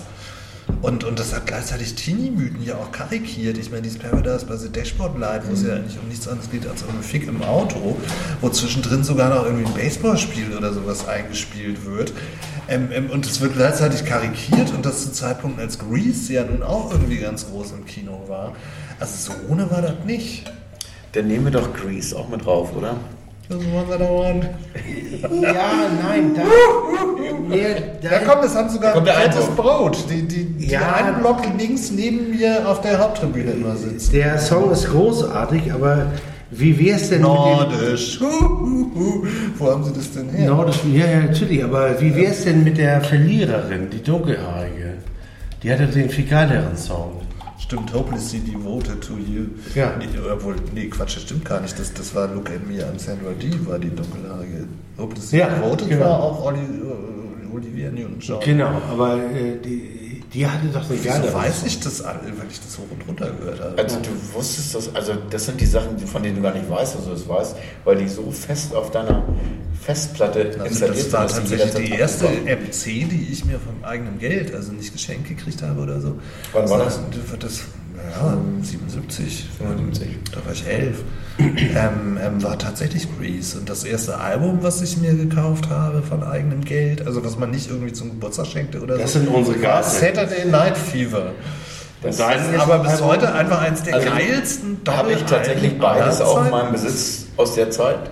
Ich wüsste jetzt auch auf Anhieb tatsächlich nicht, welches mein erstes Album war. Muss ich Doch, das weiß ich, ich weiß sogar die Situation noch, wo ich es gekauft habe. Die MC war so ein blöder Fernseh-Evers, hieß Ich weiß nicht, Das Ja. war bei uns auch so. Das war so ein Fernsehladen, Nolte Musik, die eigentlich so Hi-Fi-Tuning und da waren so Platten, waren dann so ein bisschen, standen halt auch so Neuerscheinungen immer noch so dabei. Und dann gab es dann irgendwann The Buggles, das weiß ich, ob ich gekauft habe, aber es gab vorher auch noch irgendwas. Mein erstes Album Video Killed the Radio Star.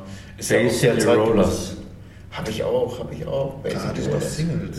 Womit wir waren, total vergessen. Ne? womit wir, glaube ich, waren Basic echt Rollers. Outtake mit Weißt du, 65 sind. Ich war City Rollers Fan. Ich habe fünf oder Gimme, sechs gimme, Alben. gimme, gimme, gimme, love. Ach, das It's war Basic ja, sogar das schon. Ja, das stimmt das waren die Teens. Meine Großmutter. Stimmt, das sind die Teens. Das waren die Teens aus Aber Berlin hier, mit Teens- dem Sänger. Aber äh, das, die Das- Variante gab es von City Rollers. Ja, das-. Nee, aber Also, nicht von ja, dem Song. nee, ich weiß noch genau, wie Gimme, die Gimme Teens ist bei die Teens Tölke natürlich. beim großen Preis. Ja, das stimmt, aber Gimme Gimme ist äh, sozusagen im Original von den Bay City Rollers.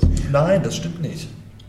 Es gibt, äh, es gibt einen Lied, Es gibt einen Song, das, ist, gleich das heißt Das war den Teens. Na, die, die haben jetzt auch, ich, ich hatte ja auch Singles Okay, dann sagen wir mal, it's a rock'n'roll love letter to you. Aber, aber Gimme Your Love war so Teens, da würde ich jetzt glatt Gimme Your Love auf jeden Fall. Aber Gimme, Gimme, Gimme war ein Song, meine ich, tatsächlich auch von Bay City Rollers. Das recherchieren wir Ich natürlich. ziemlich Und meine Großmutter hat mir einen, hat mir einen äh, karierten Schal gestrickt. Tatsächlich. Wegen der ich hatte Schlag? Schlaghosen. Ja, wegen der City Rollers. Und ich hatte Was Starschnitt. Jahrgang bist du, wenn ich so indiskret Simon, äh, ich bin 67er Jahrgang. Ach, sogar noch jünger als ich? Weil Bay City Rollers war eher so noch mein Bruder. Also das war gar nicht was, was ich... Also bei mir war es so. Ich bin 68. Ich war wahrscheinlich früh dran. Also mein Starschnitt war tatsächlich Bay City Rollers und ich hatte, glaube ich, es hat mit dem Knie angefangen von irgendeinem und ist nicht wirklich mehr geworden, der Starschnitt. Am schlimmsten fand ich, dass es einen gab, der Eric hieß und das war der uncoolste. Das war der Bassist mit dem Äh, ganz Und schlimm äh. Derek war der blonde Drums-Spieler. Ja, genau. Und dann Und gab es Alan, Alan, das war der, der gut aussehende, glaube ich, der, der die E-Gitarre gespielt hat. Der Sänger. Und der Sänger war... Leslie. Leslie Cooper. Leslie. Leslie. Wieso weiß man sowas jetzt noch? 40 Ja, weil wir später? irgendwann 65 werden. war Willi. Und dann crack. outen wir uns Oh, gegenseitig, dann, ziehen wir zusammen und dann sagen wir so, du Motherfucker, you. Jetzt hier nach du Kalifornien. dann? Sagst du dann mit 65 Jahren, ich zitiere es nicht. Also wer sagt das denn mit 65 unseren Frauen, dass wir jetzt zusammen wohnen wollen? Das, hat, äh, das macht der Kollege. Das macht, Das- das macht Christian. Das ist, das ist feige. Das müssen wir schon selber machen. Ja, natürlich. Also 65 Über, Im Übrigen, mein, die Lieblingsserie meiner Frauen, mir Gracie und Frankie, schon gesehen, auf Netflix mit Jane Fonda. Ach, das sind die, die, die Lily Tomlin. übrig gebliebenen Frauen der schwulen Männer, ne? Mhm. Ja, also ich habe nur drüber gelesen, ich habe sie nicht geguckt, tatsächlich. Eine wundervolle Serie, weil ähm, Jane Fonda. Aerobic. Olivia Newton-John, Physical. Jetzt gehen hier irgendwie so die Oh. Assoziationsketten. Im Grunde genommen ist Jane Fonda in Grace und, und Frankie ein sich manifestierender Geist äh, der 80er Jahre. Der, sie spielt ja auch sozusagen die, ähm, sozusagen die Frau, die sich alles versagt, um cool zu sein. Die spielt sie in dieser Serie bis heute. Und- Und zwar mit einer Brillanz, die ist einfach total toll. Und zwar spielt die die gegen Lily Tomlin, die äh, sozusagen, ähm, die ja leider noch einen Tick besser spielen kann als Jane Fonda. Bye, Jane Fonda war aber auch schon immer so ein Hauch Selbstironie, glaube ich, in allem, was sie so tat. Ja, Und und selbst in den Filmrollen, wo sie besetzt wurde, so ganz ernst hat die sich, glaube ich, nie Mhm. genommen. Ne? oh, das hältst du ja auch gar nicht durch. Die ist über 80 und spielt auch eine 80-Jährige. Also die spielt eine jüngere Frau im Übrigen, das ist ja auch total lustig. Also die ist 82 und spielt eine Frau, die gerade die 79 ist. Ich muss jetzt den Bogen spannen zu ABBA, weil ich habe tatsächlich Gimme Gimme und der kommt natürlich immer nur ABBA. Und ich war- after midnight. Äh, genau, genau. Das, da schließt sich der Kreis. Playlist. Aber ich möchte gerne hier nochmal erwähnen, ich habe Das widmen wir ganz besonders R7C hier. Give me a man after midnight. Also ich widme es tatsächlich Oke, weil ich habe dann da- am Wochenende, äh, ich war am Samstag ähm, in der Beta Lounge Später laut. und da hat Richard von der Schulenburg tatsächlich ABBA gespielt. Voulez-vous. Und das, äh, ja, und das war, es funktioniert immer und es ist sehr schön. die Und, Sachen sind aber auch einfach geil. Sie sind so einfach geil. Das war so- Und das Give me war- a man after midnight, das war, es gab hier früher das Tuk-Tuk, das kennt ihr eben bestimmt wieder nicht. Doch. Du kennst es Ja, natürlich ja. wieder, die Hering nicht, das passt Das ja. Ähm, an der Elkersallee, wo immer einmal im Monat, also das war ja so ein schwules Café, was eines der ersten in ganz Deutschland war, Da hatte wo offene, ähm, ähm, mich mal kurz die Geschichte, weil, weil die finde ich ehrlich gesagt für den FC St. Pauli so irrelevant auch nicht, weil immer keiner kennt diese Geschichten bei uns, aber das ist ja gar nicht unwichtig, dass das, das Tuk-Tuk meines Wissens eins der ersten Läden tatsächlich in ganz Deutschland war, ähnlich wie das andere Ufer in Berlin oder eben das Café Caldo in Hannover, was offene Schaufenster hatte. Also, also wo du in eine schwule Kneipe auch reingucken konntest. Das war in der. Und, in und das der- war Oelkersallee, da ist jetzt ein Genau. Kindergarten drin, absurderweise so. Und, und das war ja revolutionär mit den offenen Scheiben. Das, das ist, Ich muss dazu sagen, ich wohne in der Öckersallee.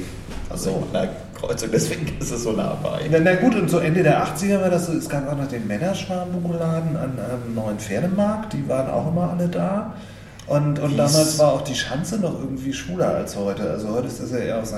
Georg, das war damals. Ja, da gab es ja auch die Piazza noch nicht und das war irgendwie alles ein bisschen, da gab es noch den Fixstern äh, als, als äh, äh, Das Möglichkeit.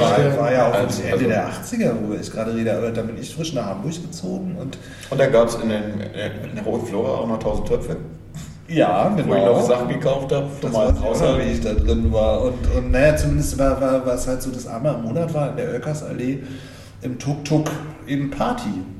So, wo man so hinging. Also Mann, also ähm, Erik nicht, aber wir sind da so Aber in hingegangen. Und Freunde von mir im Fummel sind da so hingegangen, die sich dann extra aufbrezeln. Und da war nämlich immer um zwölf lief halt ähm, Wiener Walzer und, und, und die Schwulen tanzten Wiener Walzer und die Lesben und, und, und, und dann kam später immer irgendwann Give Me a Man After Midnight von ABBA, so als der Song halt, den, den habe ich immer noch total mit dem Tuk-Tuk, wo ich auch Georgette die wundervolle, die müssen wir auf die Playlist nehmen. Georgia D, ja. Das Ich gebe dich nicht her für ein bisschen Orgasmus. Am liebsten diese Nummer irgendwie. Ähm, ähm, wo die noch auf den Tischen sich betrunken hat und uns wirklich zu, zur totalen Begeisterung trieb. So.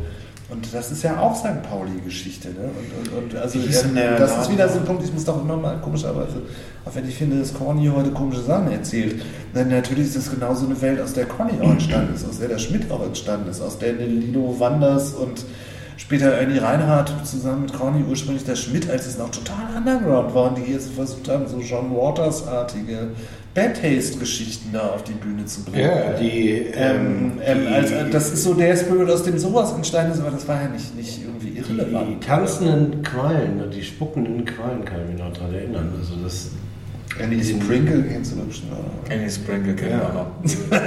Also bin ich ja auch. ich war da sehr offen soll ich sagen? mit Oliver, dem einzigen Mann, den ich kenne, mit dem ich mal einen Zungenkuss hatte. Aus Versehen.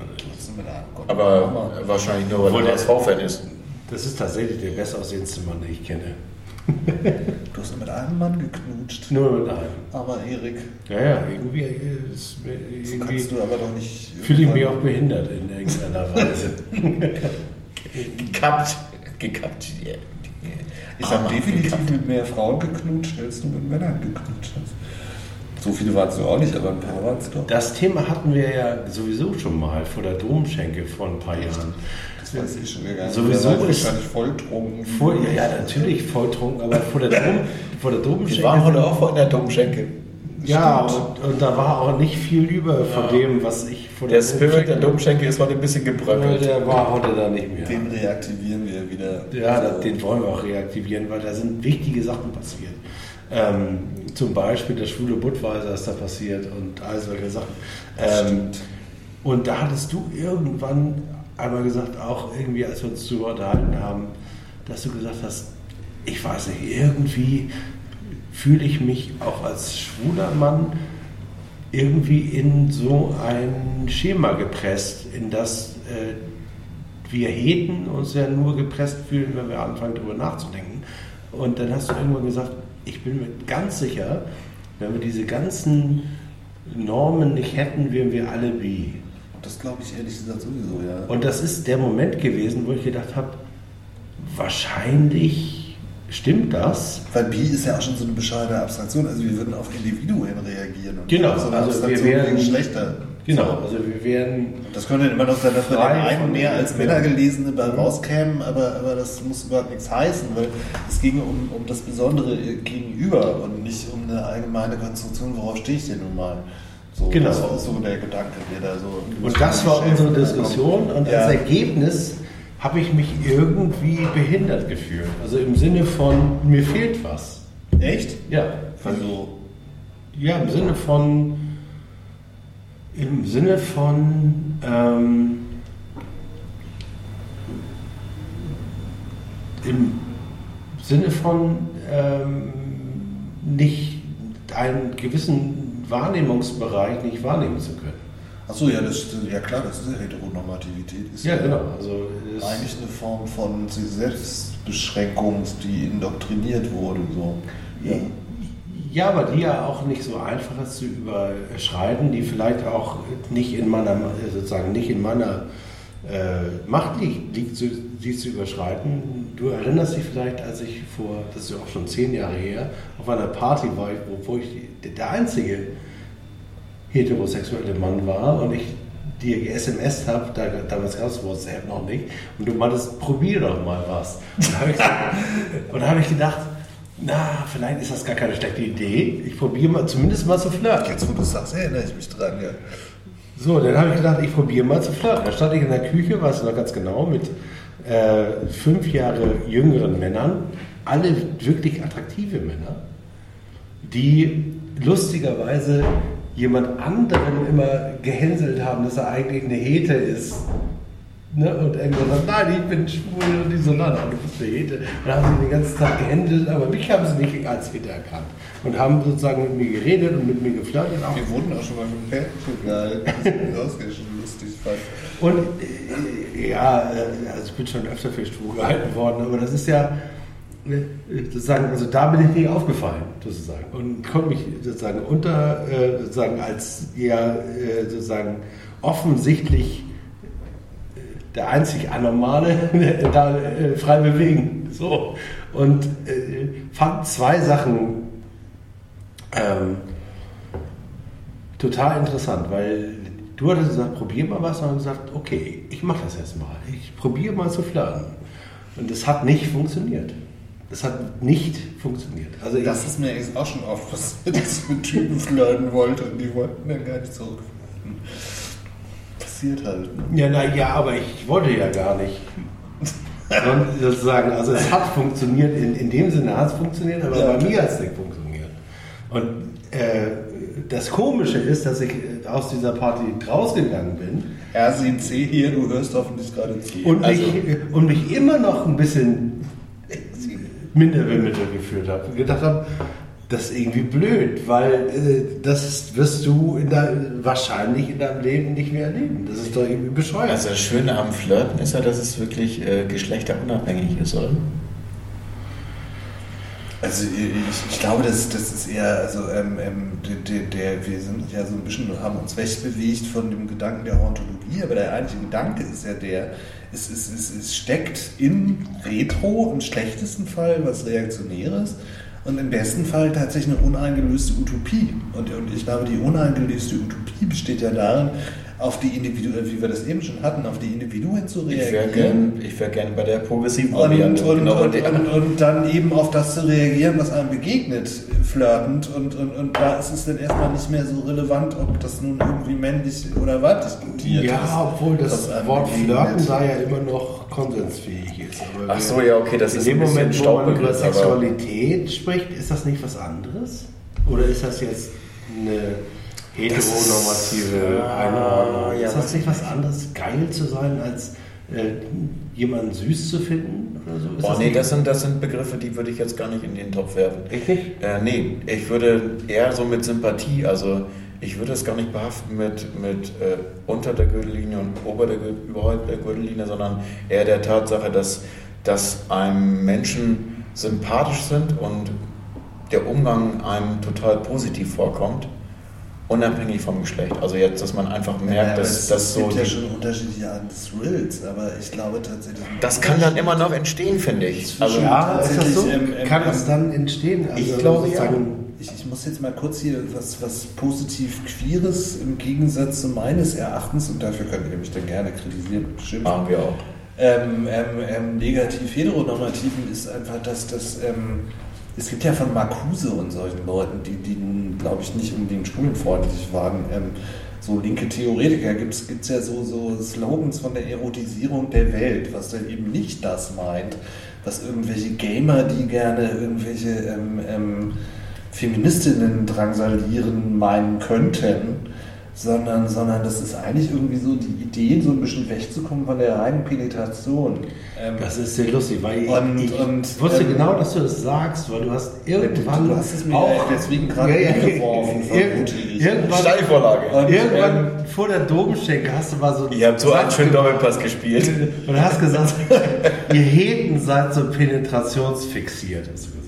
Ja, das Also okay. Beispiel- Also ich meine, es gibt War das der Pass in die Penetration- Schnittstelle? Nein, das, das stimmt vor allem auch. Nein, nein, ich Und das glaube, ist so lustig, dass du gerade gesagt war's, hast, dass weil, das weil, ich komme doch ist. hier auf die Erotisierung, weil ich glaube tatsächlich, das ist zum Beispiel, das ist, ist ja erkennbar, wenn, wenn man sich dann, ich habe das nie gemacht, dafür war ich schon zu alt, aber wenn man sich in diesen ganzen, ganzen komischen App und Fick-App und so weiter Kram, ist, ist es ja schon so, dass das ist meines Erachtens, und da ist eben Jens Spahn einfach irgendwie so ein Rollback, in, in queeren Welten möglicher ist, auch, auch sowas wie eine Erotisierung von allen, nun irgendwie Füße, Hände, Ohren oder sonst was für ein Kink irgendwie, ähm, was weiß ich, ähm, ähm, tatsächlich in so einem Rahmen von so einer allgemeinen Erotisierung, die, die wegkommt von dem reinen Penetrationsmodell, ähm, zu empfinden. So, das ist jetzt hier so ein großer Slogan, aber ich glaube tatsächlich, dass das eigentlich das Gute an den queeren Welten auch war. Und dass es so Filme wie die Rocky Horror Picture Show und ähnliche Geschichten überhaupt nur gibt, weil das Heten irgendwann gepeilt haben, ey, es, es, es gibt ja mehr als, als Fortpflanzung ähm, bei zugezogener Gardine, ähm, ähm, wo dann irgendwann mal ein Kind bei rauskommt. So. Und, und, äh, Rocky Horror Picture Show übrigens. Hätten wir die hatten wir vorhin tatsächlich Ach, schon über ach so. Meatloaf Ah, irgendwie gerade Meatloaf. waren, der da ja auch mitgespielt hat. Aber, aber worum es mir in dem Moment geht, ist tatsächlich, dass, dass, dass schon irgendwie Sexualität auf Fortpflanzung orientierte Penetration zu beziehen. Ähm, zwar möglich und denkbar ist und, und im Sinne der katholischen Kirche auch das einzig Mögliche Mhm. und Denkbare, aber ich, ich glaube ja, die Welt ist vielfältiger und, und, und, und es, es kann einen auch ein Lächeln erregen, ohne dass man absch und so weiter. Also das ist so, ähm, und, und, und ich glaube, dass queere Welten eigentlich so eine Welt eröffnet haben, die teilweise von Heten okkupiert wurde, teilweise auch nicht. Und, und dass das aber genau auch der Punkt ist, wo, wo tatsächlich irgendwie gerade diese nun wirklich westlichen Modelle von Sexualität einfach obsolet sind. Weil, weil, weil schon, wenn du dich irgendwie mit einem Gott wie Shiva beschäftigst, sieht die Welt Ja, komplizierter das, aus. das, das westliche Modell. Ja, ich meine, wenn man jetzt doch, so an. aber hallo. Sind da, aber ich meine jetzt so Ja. Varianten wie Antike. Griechische Antike. Sage ich jetzt nur. Also da finde ich, da, da gab es halt schon, Na gut, die Antike, das war ja Offensiv. Lehrer-Schüler-Verhältnis. naja, aber da, da gab es dieses klassische, also da gab es das Bild der Frauen in Ästhetik. dem Moment? Ja, ist völlig berechtigte Frage, aber das ist jetzt so, dass das Bild der Ästhetik dann doch schon, Was für ein Bild der Ästhetik meinst du denn da? wie soll ich das beschreiben? Weil ich glaube, mal zurückbezogen auf so die Hauntologie, das, das ist so das alte Griechenland, das ist ja auch so eine Geisterwelt, die man so als Folie, je nachdem wie sie einem gerade passt, also ranholt. Geister Ja, im also doppelten Sinne. Also, Grundgeschichten, wenn man Geschichten erzählt, da sind wir ja alle nicht frei. Ja. Also wir erzählen ja alle nur die. also die griechische Mythologie als. Geschichte oder als Geschichten, da gibt es so viele Varianten, die jetzt wirklich, äh, finde ich, schon extrem spannend sind und auch übergreifend sind jetzt. Ja, das, aber- nur, das sind Das Problem ist ja, so viele gibt es gar nicht. Es gibt ja fünf. es so? Ja, Ja, nein, nein, nein. Es gibt vor allem die Butterung des Milchmeeres, könnten wir hier gerade, Butterung des Milchmeeres, könnten wir hier gerade gar nicht diskutieren. Das sind eben so die ganzen alten Hindu-Mythen, die gibt es ja auch. Es gibt auch die Ashanti-Mythen, wo, wo, wo, wo Anansi irgendwie, worüber Neil Gaiman Bücher geschrieben hat, ähm, auftaucht als Spinnengott zum Beispiel. Und, und das heißt also, allein schon unsere Vorstellung von Mythologie ist äh, natürlich jetzt, ich will gar nicht Odysseus oder, oder die alten Griechischen gerade irgendwie herabwürdigen oder irgendwas, aber ich glaube, dass auch der Mythen- und Erzählungsschatz tatsächlich irgendwie ähm, ähm, vielfältiger ist. Und wenn du gerade so in die, die indischen Mythen hineinguckst, ist auch das Bild von Sexualität und so weiter einfach, einfach ein anderes, als, als wenn du dir die klassischen anguckst, wo eben so immer schon so ein Schüler-Lehrer-Verhältnis da, wo es irgendwie um Sexualität zwischen Männern gibt, angenommen wird und, und ich kann jetzt ewig Foucault, was er, aber das, ich lasse das mal, ähm, weil wenn, wenn, wenn du so in die Hindu-Mythen hineinguckst, wo ja die Absurdität ist, dass auch noch irgendwie der britische Kolonialismus dafür gesorgt hat, dass, dass so, ein, so, ein, so was wie Homosexualität verboten wurde in Indien, was aber in der Vorstellungswelt als so ein Monolith im Gegensatz zur Heterosexualität nie aufgetaucht ist, in, wo, wo, wo, das so divers ist, so viele Geschichten gibt, dass, dass ich immer nur äh, erstaune bei den paar Sachen, die ich weiß und, und wir immer wissen, wir wissen nicht viel. So, Okay, und- das heißt, und, es ähm, gibt eine Fortsetzung von dieser Thematik. ja, aber es gibt auch geile Bollywood-Soundtracks, übrigens, die auch mit auf die Playlist können. Total geile so Filmmusiken und so. Das ist so cool, es gibt so was viel, es das da gibt. Na, aber, aber zum Beispiel der, der, der Lingam, das ist irgendwie ähm, ähm, anders als hier, wo man so einen, so einen gemarterten Jesus in der Kirche sich anguckt. Das, das ist der Schwanz von Shiva, der da angebetet wird, in einer abstrahierten Form. Aber, aber nicht etwa, weil das automatisch phallozentrisch muss wäre, sondern weil auch die Vorstellung tatsächlich von Lust, Sexualität und so weiter einfach eine andere ist, die ich gar nicht kommentieren könnte, weil ich es nicht weiß. Und, und, und das ist, finde ich, immer das, wo man ja eigentlich landen sollte. Im Unwissen hinterlässt man die Geister der Vergangenheit und erobert sich was wirklich Neues. Wo ist das? Ist das im Grunde genommen der Knoblauch unserer Zeit? Ist sich Du brauchst ja gar keinen Knoblauch, wenn du dich drauf einlässt. Also ähm, Ja. dann hast du ja nichts mehr wegzuscheuchen. Also, Das ist ja lustigerweise beim Knoblauch auch so. beim Knoblauch selbst auch so. Das heißt, wenn du dich darauf einlässt, lebst du ewig? Oh Gott, es gibt nichts Schöneres als eine ähm, ganze Knoblauchzehe zu einem Stück Fleisch zu essen. Das ist. Dann kommt aber tatsächlich. Tom Cruise nicht vorbei. Interview mit einem Vampir. Ich liebe ja diesen Film. Ne? Der ist leider sehr gut. Also nicht leider. Ich bin auch kein, ich bin wirklich kein Tom Cruise-Fan. Brad Pitt, aber das ist so. Das ist dann die größte Rolle, würde ich auch sagen. Bei Tom Cruise ist das die größte Rolle. Brad Ja. Pitt kommt ja ein bisschen bescheuert darüber. Äh, Entschuldigung, aber, ähm, Ja, also- aber, aber Tom Cruise ist so großartig. Nach lockere Geschäfte war das Rolle. Äh, ne, wie hieß der andere noch? Dieser Flugzeugfilm? Top Gun. Das ist, erzähl mal nochmal einen und Cocktail vielleicht noch. Oh, den Soundtrack, den machen wir aber nicht auf die Playlist. Der macht alles kaputt. Aber, aber irgendein so Bollywood-Hymne müssen wir schon mit drauf haben. Hier Frank Elgener, den du ja auch kennst als DJ-Kollegen. Danger Der hat mir nämlich irgendwann mal so einen Bollywood-Disco-Sampler mit so Trip-Hop-Elementen Ja, irgendwie cool. und, und da waren so geile Sachen drauf, aber ich kann dir jetzt keinen Interpreten nennen. Das ist so ein schlechter Song. Ne? Und den habe ich sofort. welchen? Welcome to the Danger Zone. Der sagt mir zum Glück gerade noch Top Gun. was. Welcome to the Danger Zone. viel nie geguckt, weil der mich Oh, tatsächlich das ist so schlecht, das ist so schlecht, das ist so schlecht. Ah, Ja. wegschmeißen, dann lieber Rambo. Sechs. Wozu ist dieses blaue Licht? Es, es leuchtet blau. Ich glaube, wir haben es ja auch langsam. Ne? Ja. Du blendest wahrscheinlich kriegen- eh schon wieder viel vorher aus. Nein, Nein, wir kriegen jetzt die nicht. Kurve und es ist ja auch fortgeschrittene Uhrzeit. Ich kann mein Mikro gar nicht mehr sehen, weil die Bierflaschen davor stehen, die leeren. Das ist ja echt unglaublich. Ähm, Wir sind jetzt Um noch nochmal auf? Darmstadt noch einmal zu kommen. Genau, ich hatte Darmstadt. ja meinen Song schon gesagt, irgendwie Sing Halleluja von Dr. Alban würde ich gerne. Ich meine, der ist aber so Ansonsten was von Years and Years oder Troy Sivan oder Years and Years ist ja sehr, sehr punktuell. Ich, ich würde mich doch so geschmackssicher, Years, oder? ja, Ja. geschmackssicher würde ich mich aber tatsächlich, äh, hatten wir auch kurz äh, vielleicht hinter, hinter meinem Kommentar verschwunden, äh, You Can Touch This, würde ich dann tatsächlich noch von MC Von Hammer. MC Hammer. Ich liebe vor allem die Dance Moves in dem Video von MC Ja, das ist Hammer. so eine geile Nummer. Die, die, die. Also Also ich, Es ist, äh, ich will das jetzt zerstören.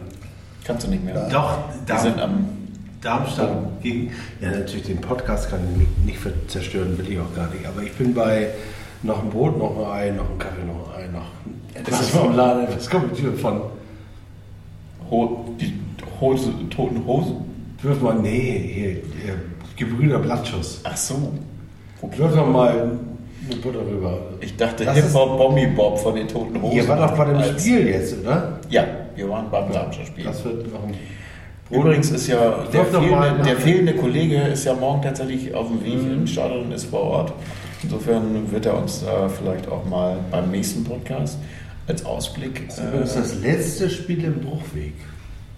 Umbauen. Nach Quatsch, Bruchweg. war ja Das Mainz. war jetzt Mainz. Da waren wir. aber Da waren wir im letzten Spiel Bruchweg. Böllen, Böllenfalltor. Wellenfalltor, das letzte Spiel im Umbau. Umbau. noch Eger und Lechner verabschiedet? Das waren Ja, die beiden. ja, das waren die beiden. Wen sehen wir denn morgen visuell? Gibt es Überraschungen bei Darmstadt? Also wir sehen Dirk Schuster als Trainer. Ja. Sulu ist weg, ne? Solo ist in der dritten Liga in, in der Türkei. Es gibt jetzt, gab es Neuzugänge? Irgendwas gab es Dann ist Darmstadt auch tot für mich. Wenn Sulu weg, weg ist, also Sulu war für mich Darmstadt. Ich weiß gar nicht ganz genau. Darmstadt ist unter Frankfurt da irgendwo, ne? Ja. Ich musste mal so ein Zulu-Wortspiel mit Bienen weggebeamt machen, weil es einfach so naheliegend ist. Ja, mach. Habe ich jetzt. Achso. Dann nehmen wir aber auch den Hummelflug noch mit auf die Playlist. Und zwar den von der Michael Jackson-Gitarristin. Ähm, die hat so eine geile Version vom Hummelflug.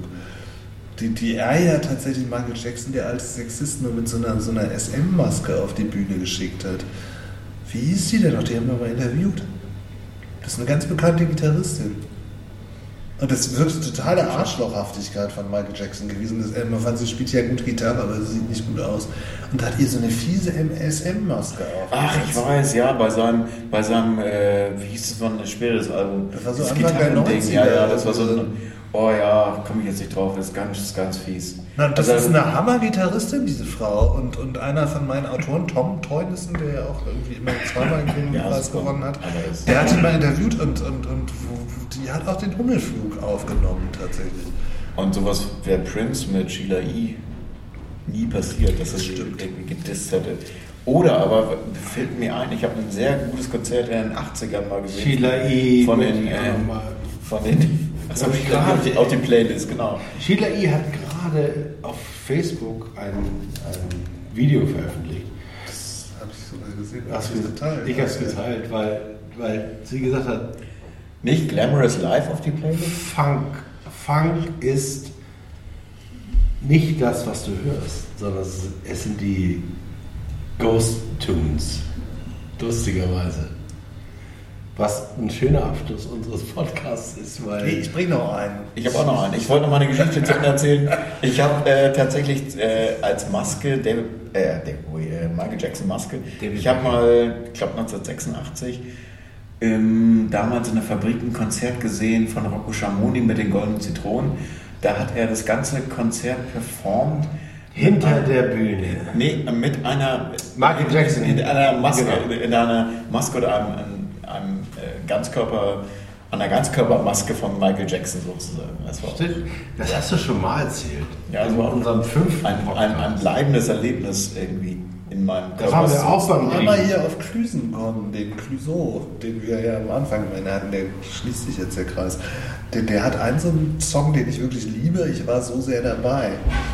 Und den, den würde ich eigentlich gerne als Song zum morgigen Spiel haben. Dass alle Spieler das hinterher das singen. Ich war so sehr dabei. Ich habe nicht mitgeschrieben, ich muss den Podcast nachhören. Äh, Ich war so sehr dabei. Das wird unser Ausfader und danach kommt das ganze Stadion. ja. Das ganze Stadion. Und wir wollen, auch wenn es sich nicht- nicht so anhört, wir wollen drei Punkte in Darmstadt. Außerdem Clüso, du bist zauberhaft. Ich habe es dir doch mal so gesagt. 90 Euro 10, St. Pauli Podcast.